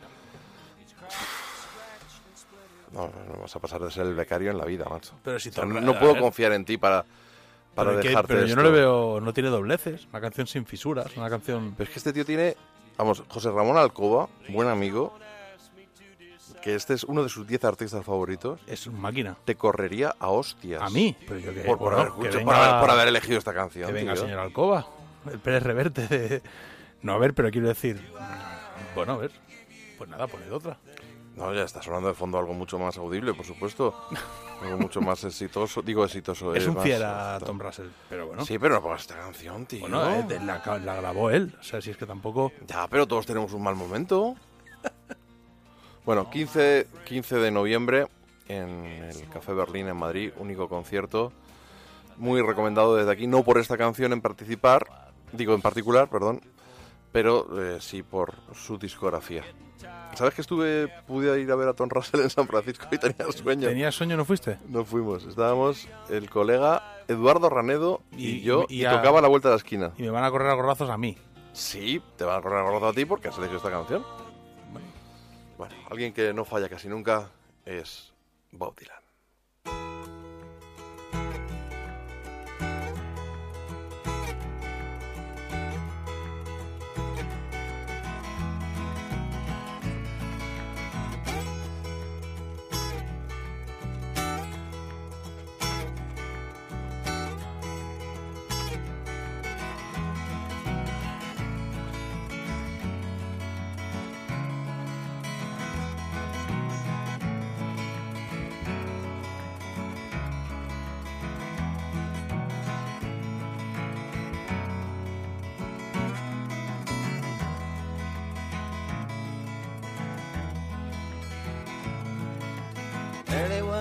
The sun was shining and he was lying in bed.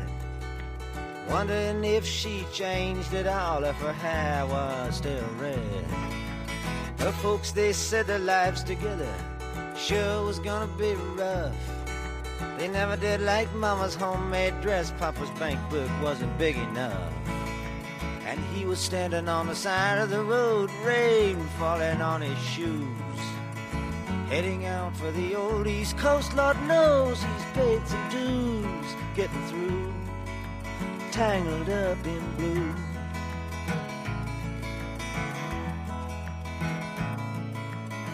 She was married when they first met, soon to be divorced. He helped her out of a jam, I guess, but he used a little too much force. And they drove that car as far as they could, abandoned it out west, and split up on a dock sad night, both agreeing it was best. And she turned around to look at him as he was walking away. And she said, This can't be the end, we'll meet on another day on the avenue, tangled up in blue.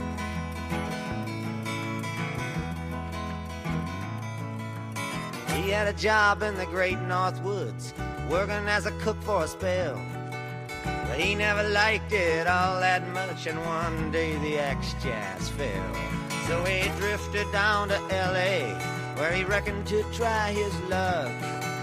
Working for a while in an airplane plant, loading cargo onto a truck. But all the while he was alone, the past was close behind. He's seen a lot of women, but she never escaped his mind, and he just grew tangled up in blue.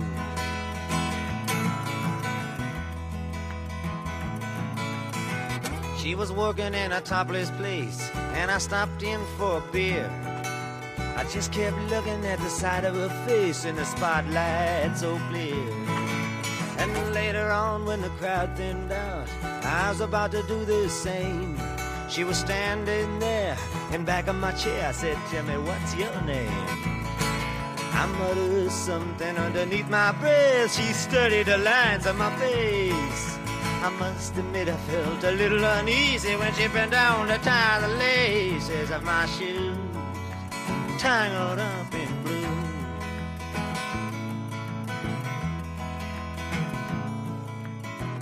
She lit a burner on the stove and offered me a pipe.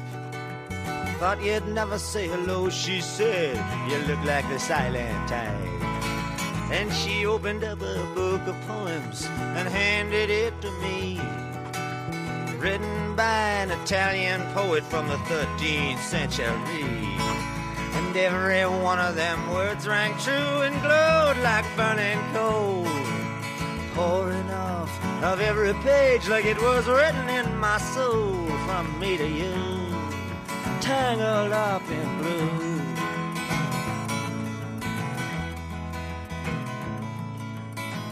He was always in a hurry, too busy or too stoned. And everything that she ever planned just had to be postponed. He thought they were successful, she thought they were blessed with objects and material things, but I never was impressed. And when it all came crashing down, I became withdrawn. The only thing I knew how to do was keep on keeping on like a bird that flew, tangled up in blue.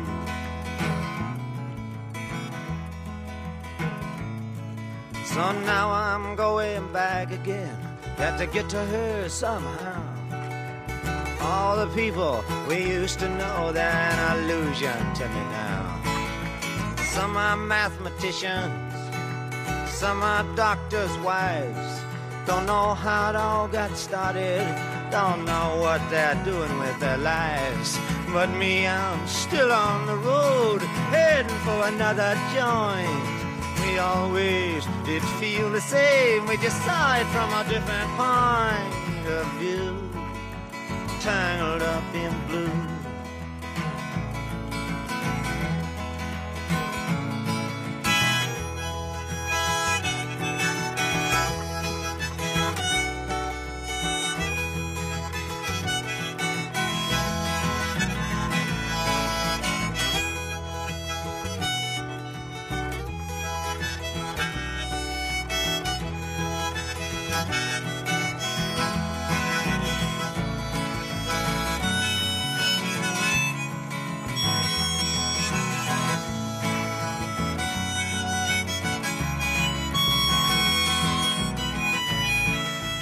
Rock Roll Animal, con JF León y Dolphin Riot. Una versión Tangle Up in Blue. mm, Digo versión porque no es la canónica que conocemos de Bob Dylan, incluida en el Blood on the Tracks. Y es que ha llegado a nuestras manos el decimocuarto, eh, el decimocuarto capítulo de esas bootleg series, More Blood, More Tracks. Evidentemente un juego de palabras con el Blood on the Tracks, uno de esos grandes discos de, de Bob Dylan de, de mediados de los 70, si no me, si no me Sí, equivoco. Blood on the Blood on the Tracks, es del 75, ¿no? 75. Por ahí. Bueno, bueno. di- hablan de que es la, la gran trilogía, ¿no? El Bring It All Back Home, Highway 61 y Blonde on Blonde. Aunque luego habría que añadir pues todo, todo lo que vino después. Yo creo que- es enorme. Antes lo estábamos mirando. Nashville Skyline, a mí es un disco que me fascina. Yo creo que es todo brillante hasta el 90 y algo. Y luego verdad que el hombre... No, pero luego re- remontó. Yo, lo- la letada cristiana, yo la he conocido de una manera tardía y gracias a Carlos Celaya, por cierto, que me insistió mucho. Vamos a ver, es uno de los grandes, grandísimos artistas de la historia. Que luego ya en gusto Yo no le puede gustar más uno u otro, pero eh, es incuestionable el talento. Yo creo que Bob Dylan es el o el más grande o ahí Y mira no. que soy el que se reír de Bob Dylan. No, pero no, la, yo por encima de los Beatles no le conozco, no le, no le coloco, pero bueno, Pero si es- sabe, es- los andaría Beatles- detrás, andaría detrás, andaría de los Beatles. Es mi banda favorita, ¿algún problema? Empezó, gracias a los Beatles, es lo- como lo de Kevin empezar- contigo empezó todo. Pues yo con los Beatles empezó todo. Los Stones. Para mí, ¿no? Bueno, pues. Yo a los, a los Beatles los conocí con puedes 11 estar años. equivocado, no pasa nada. Bueno, pues, pues, pues es que Beatles Stones, pues bueno, pues yo pues soy de los Beatles de toda la vida y Bob- lo habrás mira. notado en una pared de mi casa que está dedicada íntegramente a los Beatles. De hecho, los Beatles también eran una banda de versiones. Cuando llegó Bob Dylan a Inglaterra en plan aquí mi polla, porque así fue. No sé. eh, eh, En el 65, que había un 65, documental completo. Los Beatles no eran una banda de versiones, discúlpame, Bueno. porque su primer álbum es del 62. Sí, pero los Que Beatles. me digas en- que en Hamburgo era una banda de versiones, te lo compro. Y en el 62 también lo eran. Una polla como una olla. Con el primer disco, los Beatles todavía. Tenían cuatro o cinco versiones. Pero 75, vamos, no me jodas, que es el año del Rubber Soul y el Revolver. Te estoy vacilando. Te, te meto una hostia con la mano vuelta. Y Es que te pone- no sabía que eras tan fan de los me Beatles. los Beatles y te mato. o sea, Nah, lo- a ver, escucha, no vamos a discutir. Los Beatles, Te recuerdo que estás en mi casa, ¿eh? Los Y Beatles. que tengo dos perros. bueno, los Beatles, Bob Dylan. O sea, ya hablamos de, de los artistas eh, pop, por así decirlo. Es decir, los artistas que se convirtieron en multiventas, como pudo ser en el caso de. Hendrix, eh, en, en cuanto a talento, Hendrix, habría que meter yo creo que por revolucionario, por lo que supuso Elvis Presley, que no como compositor, ¿vale? Tío, pero Bob Dylan está a años. Pero está, ahí el póker, es posible que está ahí los, el póker. los Beatles, pero es que los Beatles tampoco han tenido la carrera de Bob Dylan, ni, ni la- ni han sido que- prolíficos, ni la categoría. pero Perdóname, pero en 10 años los Beatles han hecho mucho más que Bob Dylan en 50 o 60. Que no, Me vas a calentar, no ¿eh? Al pasa final. nada. Vamos a, vamos a acabar Pero mal aquí, ¿eh? Yo creo que no es, no es mi artista favorito, evidentemente. Yo tampoco. Pero Bob Dylan Pero creo que es, es un top 3 de lo más grande que se ha hecho en el siglo XX. Pero top 3. No, en, en cuanto Los Beatles seguramente están en el mismo top 3, pero Elvis no. no, para mí, para mí a nivel creativo ni de coña. Pero yo prefiero escuchar a Elvis que Bob Dylan, por ejemplo. Bueno, pues nada. Y prefiero escuchar a CDC, prefiero escuchar a Led Zeppelin, prefiero escuchar a Aretha Franklin, prefiero escuchar a, a Neil Young, prefiero Depende, escuchar a Otis Redding, prefiero escuchar a los discos. Kings. Hay mucha crema pre- ahí, ¿eh? Prefiero escuchar a Thin Lizzy, prefiero escuchar a la Creedence, prefiero escuchar a los Rolling Stones. Y aún así, amo a Bob Dylan. Bueno, o- bueno, le respeto muchísimo a Bob Dylan, pero muchísimo. Amo a Bob Dylan. No, o sea, suena un poco... Pero prefiero a Johnny Cash. Aunque, aunque reconozca, aunque yo reconozco que tiene menos talento, Johnny Cash No, que pero ya no es una cuestión de- prefiero escuchar a Johnny Cash. Ya no entro en talento o gusto, sino que me, me refiero a, lo- a la capacidad que tiene Bob Dylan de haberse convertido en alguien trascendental, o sea, más allá de todo. Pues eso es indiscutible. Entonces, ya no, porque talento eso es muy relativo. O sea, ti- a mí me flipa Robert Johnson y hizo sesiones de grabación y la mayor parte de la gente no lo ha escuchado nunca. O sea que es muy relativo el tema del talento, pero la capacidad de trascendencia que los Beatles también la tienen, es decir, lo de los Beatles ya va más allá de la música pop del siglo XX. Es- estudiaremos a los Beatles el resto de...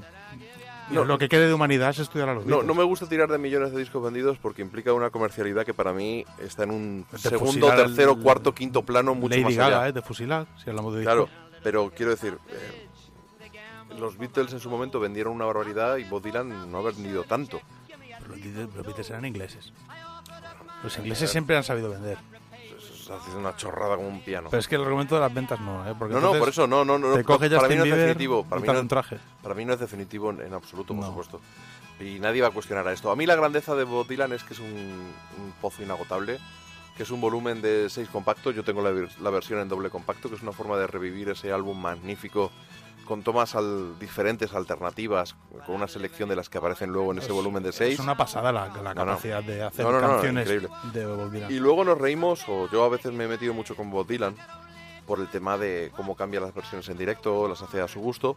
Pero es que luego escuchas estas tomas alternativas y es que en realidad yo creo que es que la que conocemos como canónica es la que él ha querido que conozcamos, pero es que en realidad no, ha- no ha habido dos iguales nunca. Bueno, yo, Casi. yo el único artista de la categoría de Bob Dylan que he ido a ver en directo y directamente me ha parecido una, una tomadura de pelo ha sido Bob Dylan. Pero es que Bob Dylan A mí no me gustó en- se, se lo pasa mejor que nadie. Es decir, Sí, sí, sí, sí, está por encima de todo. Bob Dylan claro. es muy grande a todos los niveles, pero realmente el tío no entonó ni una sola canción, ni un estribillo, ni una melodía de ningún tipo. Claro, ahí es donde están los dilanitas que ahora mismo estarán ya afilando los cuchillos y, y yo creo que solo ha podido escuchar frases de respeto hacia, hacia No, su talento. Es que de hecho Bob Dylan puede llegar al bolo y no querer. De hecho, tocaba indistintamente la guitarra y el, y el piano. Y cuando tocaba la guitarra, el líder de la banda se dedica a mirarle la mano a ver qué está haciendo y decirle el- qué está haciendo al resto del grupo. Que es que lo vi, lo vi hacerlo. ¿no? ¿Dónde lo dice? ¿En la esquena? Como yo, ¿no? En la, en la que tocamos tocó Bob Dylan y eso era... Realmente el tipo vino y dijo, yo paso de todo porque soy Bob Dylan. No, pero eso sí, y él. Es como... Bueno, es hay bueno, que quererlo como es. A otro nivel como Van Morrison. Pues, es como Maradona en discreto. Es un poco... no va a un palco y la lía parda, pero el tío tiene su punto de decir, soy Bob Dylan, soy consciente Bueno, pues de que yo me dais que- un Nobel y no voy a recogerlo. Porque soy al Bob final Dylan. sí fue para pillar la pasta. Bueno, porque envió te- el vídeo. si te dan un kilo, a ver. Claro, no, y Por tío, peseterillo es. Bob Peseterillo Dylan, es. eh, Bob Dylan, pero no es gilipollas. O sea, No, el tío dijo, obviamente. bueno, si, si para el kilo tengo que ir, voy. Bueno, eh, que no nos falte y el día que se vaya le echaremos mucho de menos. Lo que pasa que deja un legado tan enorme que tenemos Bob Dylan para agotarnos a todos. Si no lo veremos, seguirán publicando discos de Bob Dylan. Si de Jimi Hendrix. Siguen En publicando. cuatro putos años de carrera. siguen publicando discos. De Bob Dylan moriremos todos y seguirán publicando discos. O sea, habrá una guerra nuclear y sobrevivirán el material no editado de Bob Dylan y las cucarachas. y ya está, sí. Eso es así. Bueno, vamos a dar un poquito más de caña. Nos hemos mencionado antes el Ruta 66 en la portada. Hay que decir que me llena de orgullo y satisfacción borbónica decir que está en Sex Museum de nuevo, 16 años después, con una gran entrevista que le hice a Fernando Pardo y a los demás miembros de la banda. eh, que bueno, pues hacemos un repaso. También participa Cepi, nuestro querido Cepi Bonan. Eh, hacemos un repaso de la historia de la banda, de su discografía, de las formaciones, de su origen, la gestación de este disco. Una gestación que se antoja un tanto, no voy a decir traumática, pero sí un punto de inflexión en la carrera. Y quizá es el disco en el que menos presencia hay de Fernando Pardo, que por otro lado era el, que hasta Sparks o Zoom era el compositor fundamental del- del grupo. Es una entrevista descarnada y voy a decir algo que me da un poquito pudor. eh, me ha alabado, iba a decir, o feliz por dicho por, por, por esta entrevista a ese museo. Es un entrevistón. Pero yo, Realmente. pero quiero decir, es muy difícil hacerle una mala entrevista a Fernando Pardo. Eso también es cierto. Porque es un gran entrevistado que tiene mucha conversación. Que yo puedo conocer la banda muy de cerca y muy bien y su discografía, eh, que puedo ser una voz autorizada por pedante, que sí, es, es cierto. Y el mérito quizá está en que le saca una entrevista que Fernando no quería hacer. Porque al principio Fernando dijo, yo no voy a hacer, no le apetecía. Marta Claro, tampoco. Y al final por eh, el destino, las prisas, eh, la importancia de este artículo, portada y siete páginas en el Ruta 66, pues llevaron a que al final Fernando sí que estuviera dispuesto a responder y le pillé en un momento, pues, bueno, pues con esa sinceridad. Esto Está sí que es honestidad brutal y no la del puto calamaro. Pero Estamos siendo me- muy Me encontré el otro día. Bueno, me encontré otro día a Miguel Pardo y también lo estoy hablando con él. ¿Qué te dijo? ¿Qué te dijo Miguel Pardo? No lo voy a imitar. Estoy muy bien a Miguel Pardo, tío. Imito a mucha gente, pero, Pero no. pero- soy un imi- no- ¿Puedo poner un trocito del WhatsApp que me mandaste? No, de voz? porque no está bien imitar a la gente cuando lo haces de una forma tan. Pero, si lo haces, tú lo haces con cariño y con respeto. Sí, pero porque no te queda de bueno. puta madre. Vamos a dejar el tema. Lo que quiero decir es que hablando con él y Pero leyendo la entrevista y escuchando el disco, realmente, si no anda como Sex Museum, que nunca me voy a cansar de decirlo, aquí en España está la gente que tiene como referentes en cuanto a rock and roll a Héroes del Silencio y posteriormente M-Clan como referentes absolutos, que es mucha, incluso esta movida en plan tequila y demás, también los tienen como referentes de rock and roll, los que tenemos a Sex Museum Sí. que no somos pocos. Otra cosa es que sea una banda under- underground y que la gente que les ha seguido y los tiene como referentes y ejemplos seamos músicos aún más underground. Pero eso no quiere decir que no sea un referente cultural icónico. Ya, ya sería muy bonito que estuvieran ahí en lugar de alguna de la gente cultural en este país. Pero bueno, al fin y al cabo, hablando de este tema con Miguel Pardo, a la conclusión a la que llegas es que yo lo que quiero cuando dentro de 20 años es seguir haciendo discos y tener la posibilidad de ser honesto. Que no todo el mundo puede. Es decir, Ellos, ellos lo son, ellos lo son. eso es algo que deberemos valorar en Sex Museum y que además, ya te digo, es que realmente la banda que representa a la gente que ha hecho música en España buenamente como ha podido, que somos muchos, que ha intentado hacer discos, que ha salido de gira, que, que lo ha intentado, nosotros nos sentimos representados por Fernando Pardo, no nos sentimos representados por ningún otro guitarrista. O por Miguel Pardo, ese- e- eso es No, y así. Marta. El peso de Marta, además, los temazos que hace, sí es cierto que tienen un, un pulso artístico, Fernando y Marta principalmente. Fernan- eh, Marta, que es mucho más experimental, mucho más vanguardista, pues ha intentado con su, toda su fuerza intentar llevársela un poco más hacia su lado de la tostada. Pues en discos como Sonic pues lo consiguió y en este un disco más de Marta que de Fernando. Aún así, hay que decir que aunque Fernando apenas comparta- eh, componga canciones de disco, ahí están Loza, ahí está Miguel ayudando a Marta también a componer algunas canciones y ahí está el Vaca que vamos a escuchar ahora, el Riots. Es una, como tu apellido, casi, pero en plural. Es un, es un temazo y es del Vacas con un riff que es un, auténtico, que es un auténtico tributo al, al Paranoid de, de Black Sabbath y que a mí me pone de verdad el vello de punta. Sex Museum Riots.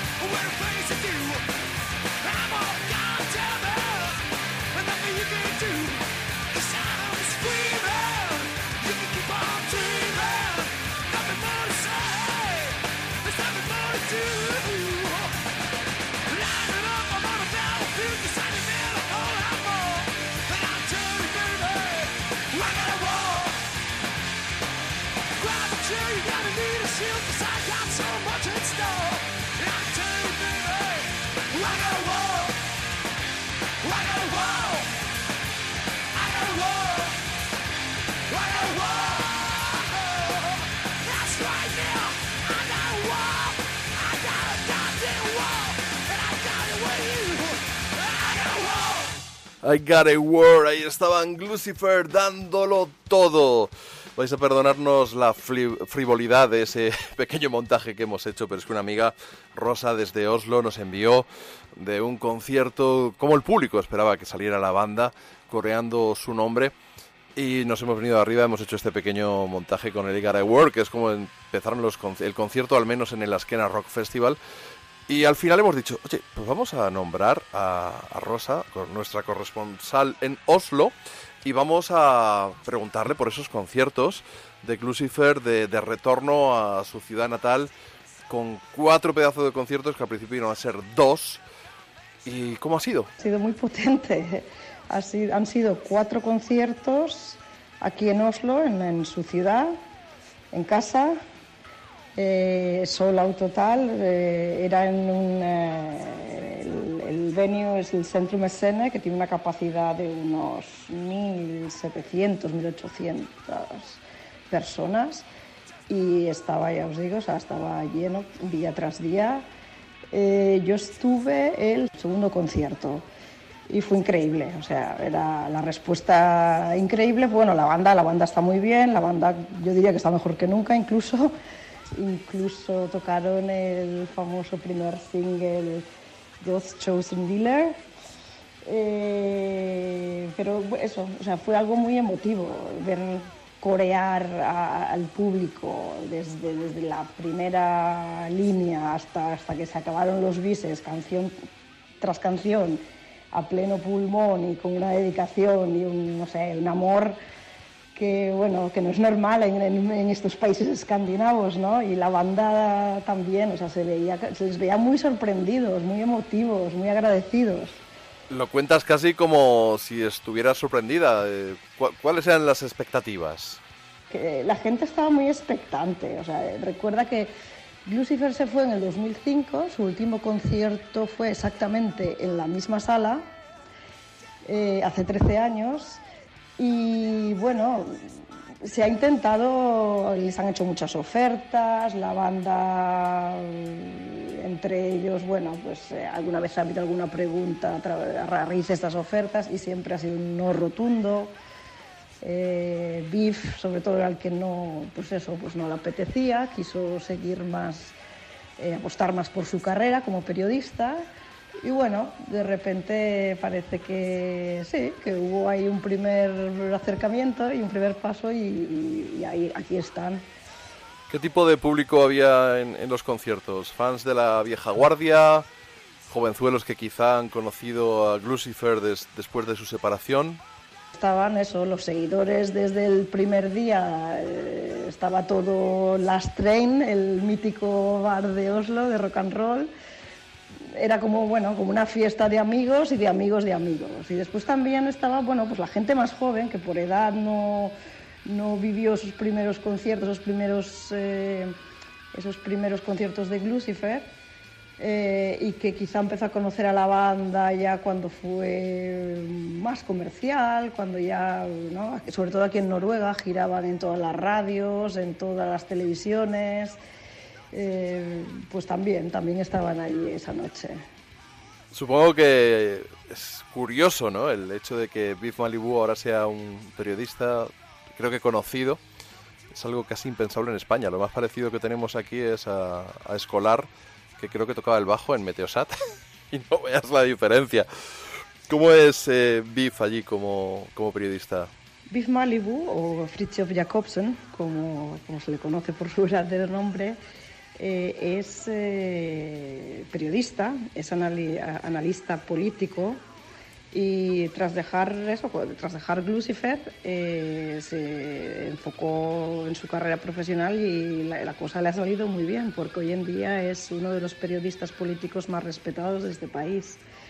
Eh, sin ir más allá, pues eh, hace dos semanas salieron en la tele, eh, les entrevistaron en una tele, en un programa viernes por la noche, un programa de mucha audiencia. Y tras acabar la, la entrevista con Lucifer, el siguiente invitado era Jens Stoltenberg, el antiguo primer ministro noruego, hoy en día secretario general de la OTAN. Y bueno, fue Fritjof un poco el que, el que inició esa entrevista, el que la llevaba y Stoltenberg eh, indicó ¿no? que, sentía eh, que él no sabía realmente de esta doble vida, de este pasado de Biff, ¿no? pero que había oído ¿no? rumores eh, y que sentía un verdadero respeto por personas que tienen esa capacidad ¿no? de desarrollar una doble actividad y hacer ambas cosas muy bien. Eh, también indicó que, que, que, que- es uno de los, eh, de los periodistas más respetados y temidos eh, en el ambiente político. O sea que sí, sí, realmente es un tío que, que tiene un nivel muy, muy importante en este país. ¿Y eso ha despertado algún tipo de morbo por, por su característica como periodista o se ha quedado en una noticia exclusivamente musical? Creo que no, porque la gente le ha visto, la gente le ha visto crecer. Eh, Noruega es un país eh, que, que- donde se lee mucho, donde la gente lee muchísima prensa. Entonces, claro, tú lees sus comentarios políticos día sí, día también. Entonces, a nivel fan, los que ya eran fans de antes, pues no. Quizás sí que a los periodistas que no sabían de esta doble actividad suya, pues sí que les ha hecho gracia, ¿no? De ir, eh, porque yo sé que sí, que muchos periodistas, compañeros, fueron también a los conciertos para verle. Y que, bueno, por comentarios que he visto y tal, que, que sí, que sí, que se quedaron flipados, ¿no? Con, lo- con, lo- con la fuerza que tiene el tío con el mi- ante el micrófono. ¿Y hay algún tipo de especulación en cuanto al futuro de, de Lucifer como banda? La gente, sí, después de estos cuatro conci- conciertos aquí en Noruega, bueno, la gente tiene ganas, la gente tiene muchas, muchas más ganas de verles. Eh, ya han anunciado dos conciertos más, dos festivales aquí en Noruega el verano que viene. Los dos son a finales de junio, uno en Oslo y uno en Trondheim. Eh, yo hablé con ellos después del concierto, una pequeña fiesta, así un after party, y les digo, bueno, ya que así un poco, ¿sabes? Con un poco de guiño, ¿no? Digo, bueno, eh, estáis empezando a anunciar festivales en Noruega, caerá festival en España. Y no me dijeron ni sí ni no, pero me. O sea, la sonrisa ¿no? que, que, que, me, que me devolvieron, yo creo que sí, que lo sabrá, vaya. O sea, tanto España como Alemania son países donde se les, ha querido mucho, tienen muchísimos fans, y bueno, ya se vio en el Azkena. eh, la gente respondió también muy, muy bien, así que yo creo que sí, que sí que habrá, habrá algo. Espero no equivocarme. Y la posibilidad de encontrarnos eh, con un nuevo disco, aunque sea un single de, de Lucifer, ¿tú les ves entrando en el estudio? Pues eso no sé, ya lo veo, no sé, eso ya te, tendrás que preguntárselo a ellos. Pero hay que tener en cuenta eso, que todos los miembro- miembros de la banda tienen sus, sus, sus trabajos, ¿no? Tiene, los cuales requieren bastante dedicación, eh, ¿sabes? A, a no ser, a excepción de, de Captain Punk, que sí que trabaja como músico, tiene su otra banda, Bloodlights, el resto tiene trabajos eh, en paralelo, entonces claro, que bueno, igual sería posible a lo mejor si, si, se, si les apetece y quieren hacer algo nuevo, grabar algo nuevo, pues sí. Lo único que, bueno, girar, yo creo que girar como hacían antes, como antes del 2005, eso ya les pilla un poco mayores y, bueno, tienen familias y, y demás y eso, saber coordinarlo, saber llevarlo, pues no sé, A ver, mójate. ¿A ti te sorprendieron realmente? Bueno, yo presencié el retorno de, de Glucifer en el La Esquena eh, y ahí sí que había expectativas. Yo ahí tenía muchas expectativas. Era como, bueno, han pasado 13 años, es mucho tiempo. Eh, Captain Punk, pues bueno, sí que ha tenido mucho rodaje, ha seguido tocando. Eh, Raldo también ha tocado algo, también Dani, pero no, bueno, no demasiado, ha sido algo más bien puntual.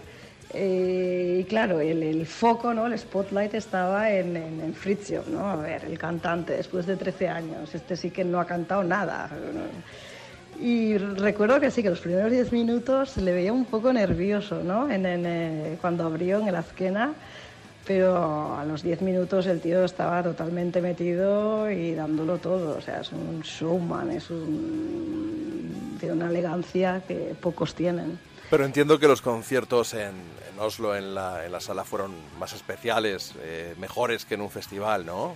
Imagino que, que en la esquena. A mí es que me gusta más el concierto en sala y a pesar de ser una sala grande, eh, no sé, el sonido, todo era mucho más compacto, ¿sabes? Y después también esa entrega del público, como comentaba, ¿no? De, de coreando las canciones, gritando, eh, era increíble, vaya, era muy, muy emotivo.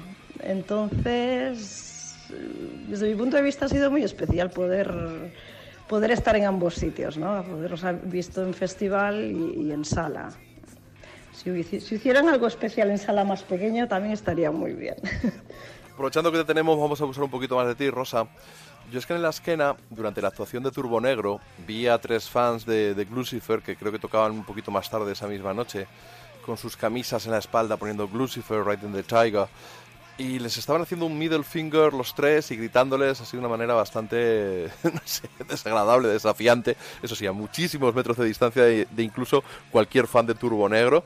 Eh, ¿Hay algún pique, eh, más allá del posible estado de ebriedad de estos chavales, entre las aficiones de, de los dos grupos? ¿O tú crees que es un caso totalmente puntual? Pues yo creo que esa, esa demostración a Turbo Negro por parte de unos fans concretos de Glucifer, yo no creo que se de- deba a, que haya confrontación entre, fans, eh, al contrario, o sea, aquí más o menos a la gente que le gusta Turbo Negro le gusta Lucifer.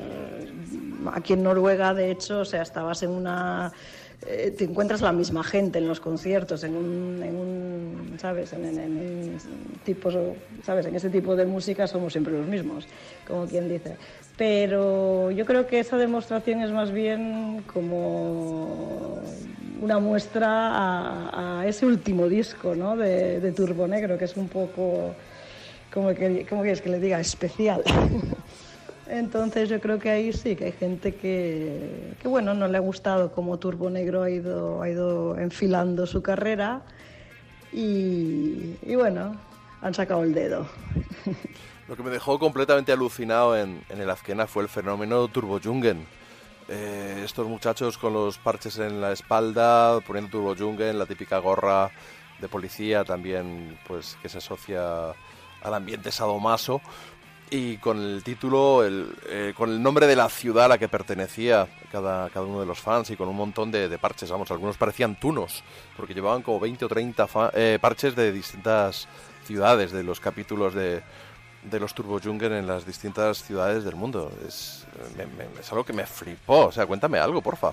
Pues el fenómeno Turbo Junger se creó casi, yo creo que eh, los principios de la banda. Y bueno, ha crecido, yo creo que ha crecido muchísimo más de lo que, de lo que Turbo Negro eh, nunca hubiese pensado. Eh, bueno, el Turbo Jugend es un poco el, el Kiss Army, ¿no? Y es el mismo concepto de crear un, hay un movimiento de masa, un movimiento de seguidores eh, que están por la banda viva muerte. Y, bueno, mm, hay como, creo que hay como más de 2.000 chapters, como se llama, o sea, que 2.000, digamos, club de fans de diferentes, en todo el mundo, o sea, absolutamente en todo el mundo. Tienes ciudades, de ciudades grandes hasta aquí, bueno, hay aldeas, aldeas noruegas que tienen Turbo o sea, es, una- es alucinante. Y, me imagino que hasta harán quedadas. Yo aquí recuerdo en el concierto de los italianos Juda había unos cuantos Turbo Jungen. También es cierto que el bajista de, los teloneros, que no recuerdo ahora mismo cómo se llamaban, iba con un chaleco Turbo Jungen y me imagino que, que sus amigos fueron a verle. Allí entiendo que es lo mismo, ¿no? Quedarán y eso. Y sí, sí que hacen quedadas, o sea, entre ellos hacen quedadas, cuando Turbo Negro toca aquí en Oslo, que suelen tocar una vez en, una vez en invierno, una vez en, en verano, o sea, dos veces al año más o menos, en sala, quiero decir, después tocan festivales y demás. Pero sí, sí, sí que hacen quedadas y bueno, eso, cuando la gente también... eh, había mucha, mucha, mucha chaqueta de, de Turbo Negro, también en el concierto de Lucifer. Y bueno, y esa es la conexión que tienen, una conexión muy fuerte, muy de hermandad, todos los que están dentro del Turbo Jungen. Y sí, sí que quedan. Seguramente antes de los conciertos de Lucifer, los Turbo Jungen de aquí de, de Oslo seguramente quedaron para tomarse unas birras. Y entiendo que también ha- habrá cosas más oficiales, ¿no? Convenciones, que venga gente de, todo el mundo y estén rodeados de pompa y boato. Pues como tú comentabas, ¿no? Al, estilo de los encuentros de la Kiss Army, tan lucrativos para Gene Simmons y, y Paul Stanley. También creo que sí, que tienen una convención anual, creo que es en, Hambur- en, Hamburgo. Eh, y ya te digo, o sea, cuando, cuando, cuando Turbo Negro toca es que vienen de todas partes. O sea, hay una chica, yo alguna vez he ido a algún concierto, ahora ya menos, pero cuando he ido alguna vez a, últimamente a ver a Turbo Negro sí que, eh, o sea, recuerdo una, una, una fan japonesa que, que es que está constantemente, o sea, viene desde Tokio, o sea, desde el Turbo Jugend Tokio. Y, y sí, sí, o sea, es un amor y una dedicación que tienen por la banda increíble. Incluso alguna vez he visto ¿no? que cuando muere uno de los miembros, eh, incluso Turbo Negro ha dedicado una- alguna- algunas palabras en su Facebook, en su Instagram, ¿sabes? Como de reconocimiento a esa persona. O incluso cuando algún miembro, no sé, recuerda un miembro de un Turbo Junior americano que tuvo, no sé si tuvo cáncer, una enfermedad que requiere, claro, en Estados Unidos no tienes el sistema de salud que hay aquí. Y bueno, que hicieron como hasta una hacen como hasta colectas, ¿no? Recaudaron dinero para apoyar a ese, a ese hermano, ¿no? Eh, y apoyar su, su tratamiento médico. O sea, son, sí, sí, hermanos de sangre.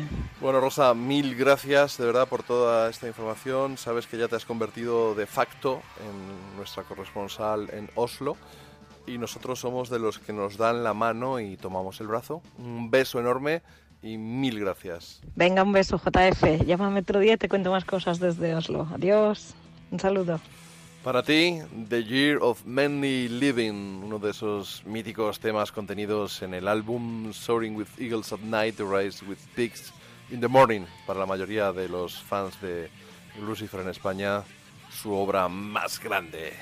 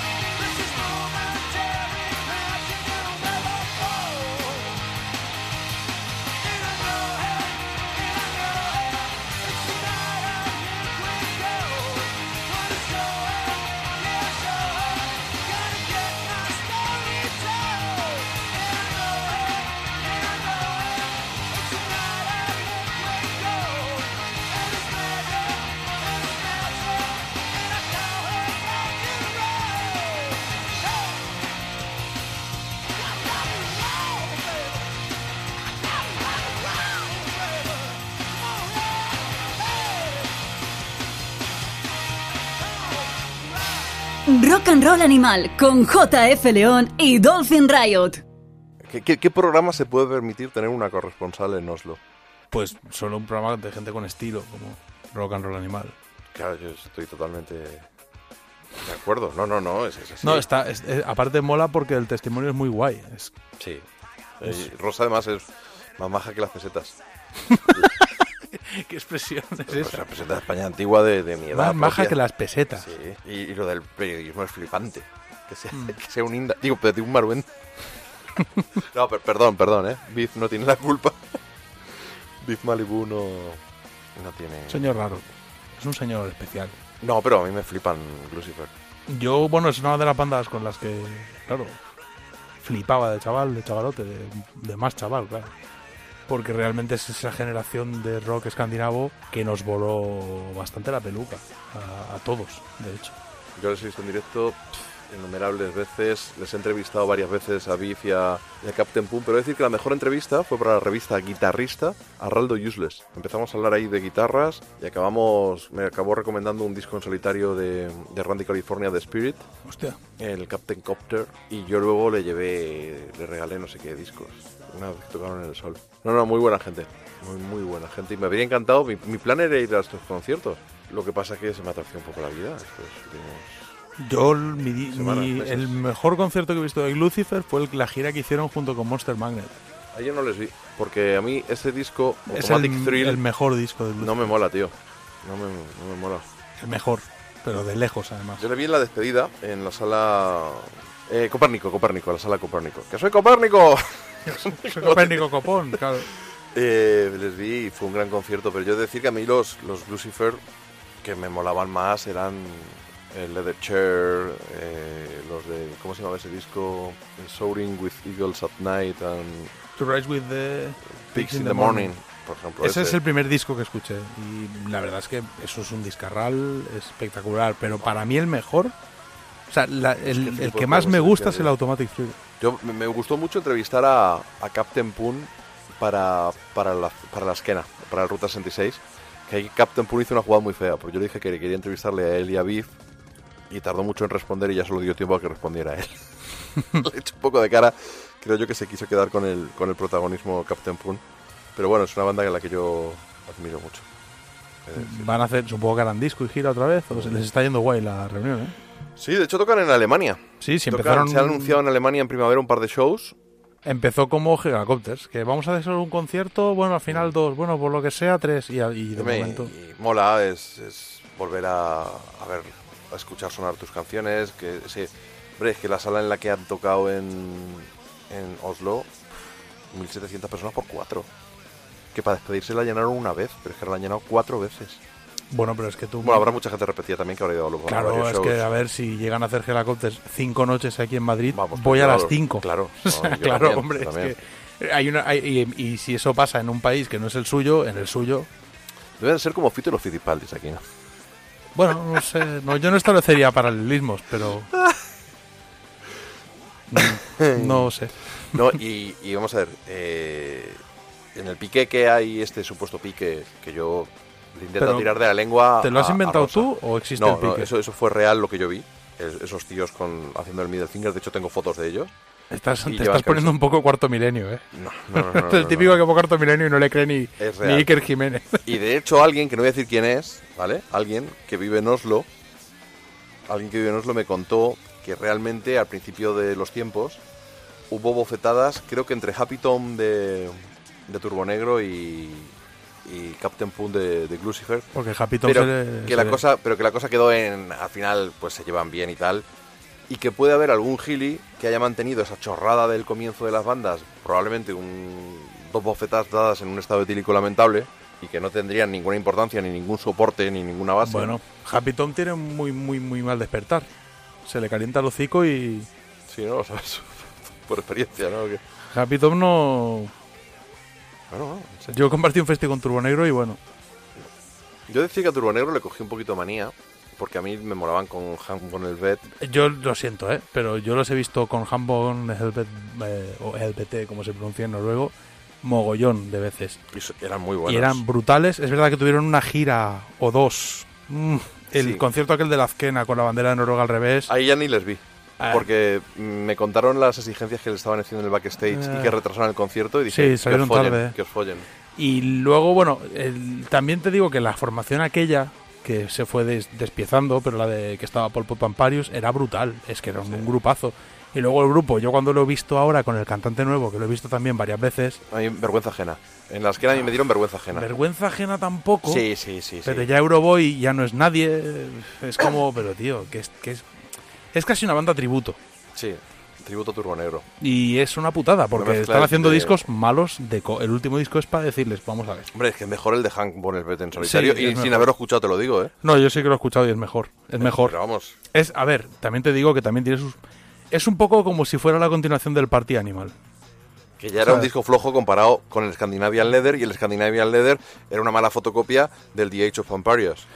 Bueno, tampoco nos vengamos Sí, arriba. sí, sí, sí, a mí sí. Scandinavian Leather me gustó mucho. Party Animal me gusta. y el disco no, de no. Hammond Helvet va por esa línea. A ver, tampoco es exactamente, pero va por ahí. Y a mí me ha gustado bastante, me ha gustado bastante más que lo que están haciendo Turbo Negro hace un rato ya. Y Es que no es difícil superarlo. son una banda tan... le- El problema de Turbo Negro es que era una banda tan legendaria. Ya lo hablamos una vez aquí, que cuando... Que en el Serie Z los reivindicaron Super Suckers y Nashville Sí, Pussy. sí, sí. O sea, una banda que empezó a que se separó y empezó a reivindicar todo Dios. El, el disco tributo a Turbo Negro que hay Sí, sí, sí. graba todo el mundo. O sea, no es, no es que los reivindicaran... Aquí lo tengo, en la cajonera de rock escandinavo. Pero no es que los reivindicaran los fans, los reivindicaban, los reivindicaban las bandas. La gente salía a una banda como Nashville Pussy, que son coetáneos, y se tocaban un tema de Turbo Negro. Y todo el público se volvía loco, era una banda muy legendaria. Y claro, verla deshacerse a lo largo del tiempo es un- una putada. Es algo que, por ejemplo, por suerte no pasó con Lucifer, no pasó con Helicopters. Se separaron a tiempo y, bueno, no se han desintegrado a lo largo de los años. Sino que ahora los tenemos como, bueno, viejas glorias, iba a decir, no lo sé, como bandas míticas que puedes ver puntualmente en un festival y prefiero eso que asistir al, ya te digo, desmembramiento de una formación tan legendaria como la que era la de Turbo Negro. Totalmente Sin ser la original, pero bueno, es que, eran, es que eran espectaculares. ¿Te das cuenta de la hora que es? Todo lo- o sea, hemos pasado otra vez las Es un- dos horas. Es un podcast, ¿no?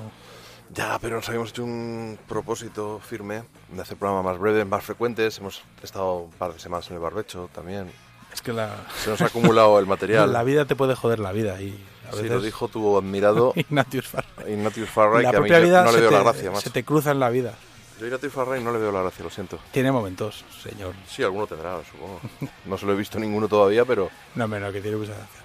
El- lo de la vida te puede joder la vida es, es mi frase favorita. Bueno, vamos a despedirnos con uno de esos grandes temas. Sí, sé que soy un poco obvio. Con el Get It On de Turbo Negro. Ese pedazo de disco, creo que del 98, 99. Que sí, que había mucho copia-pega, que había mucho riff robado de, de distintos sitios.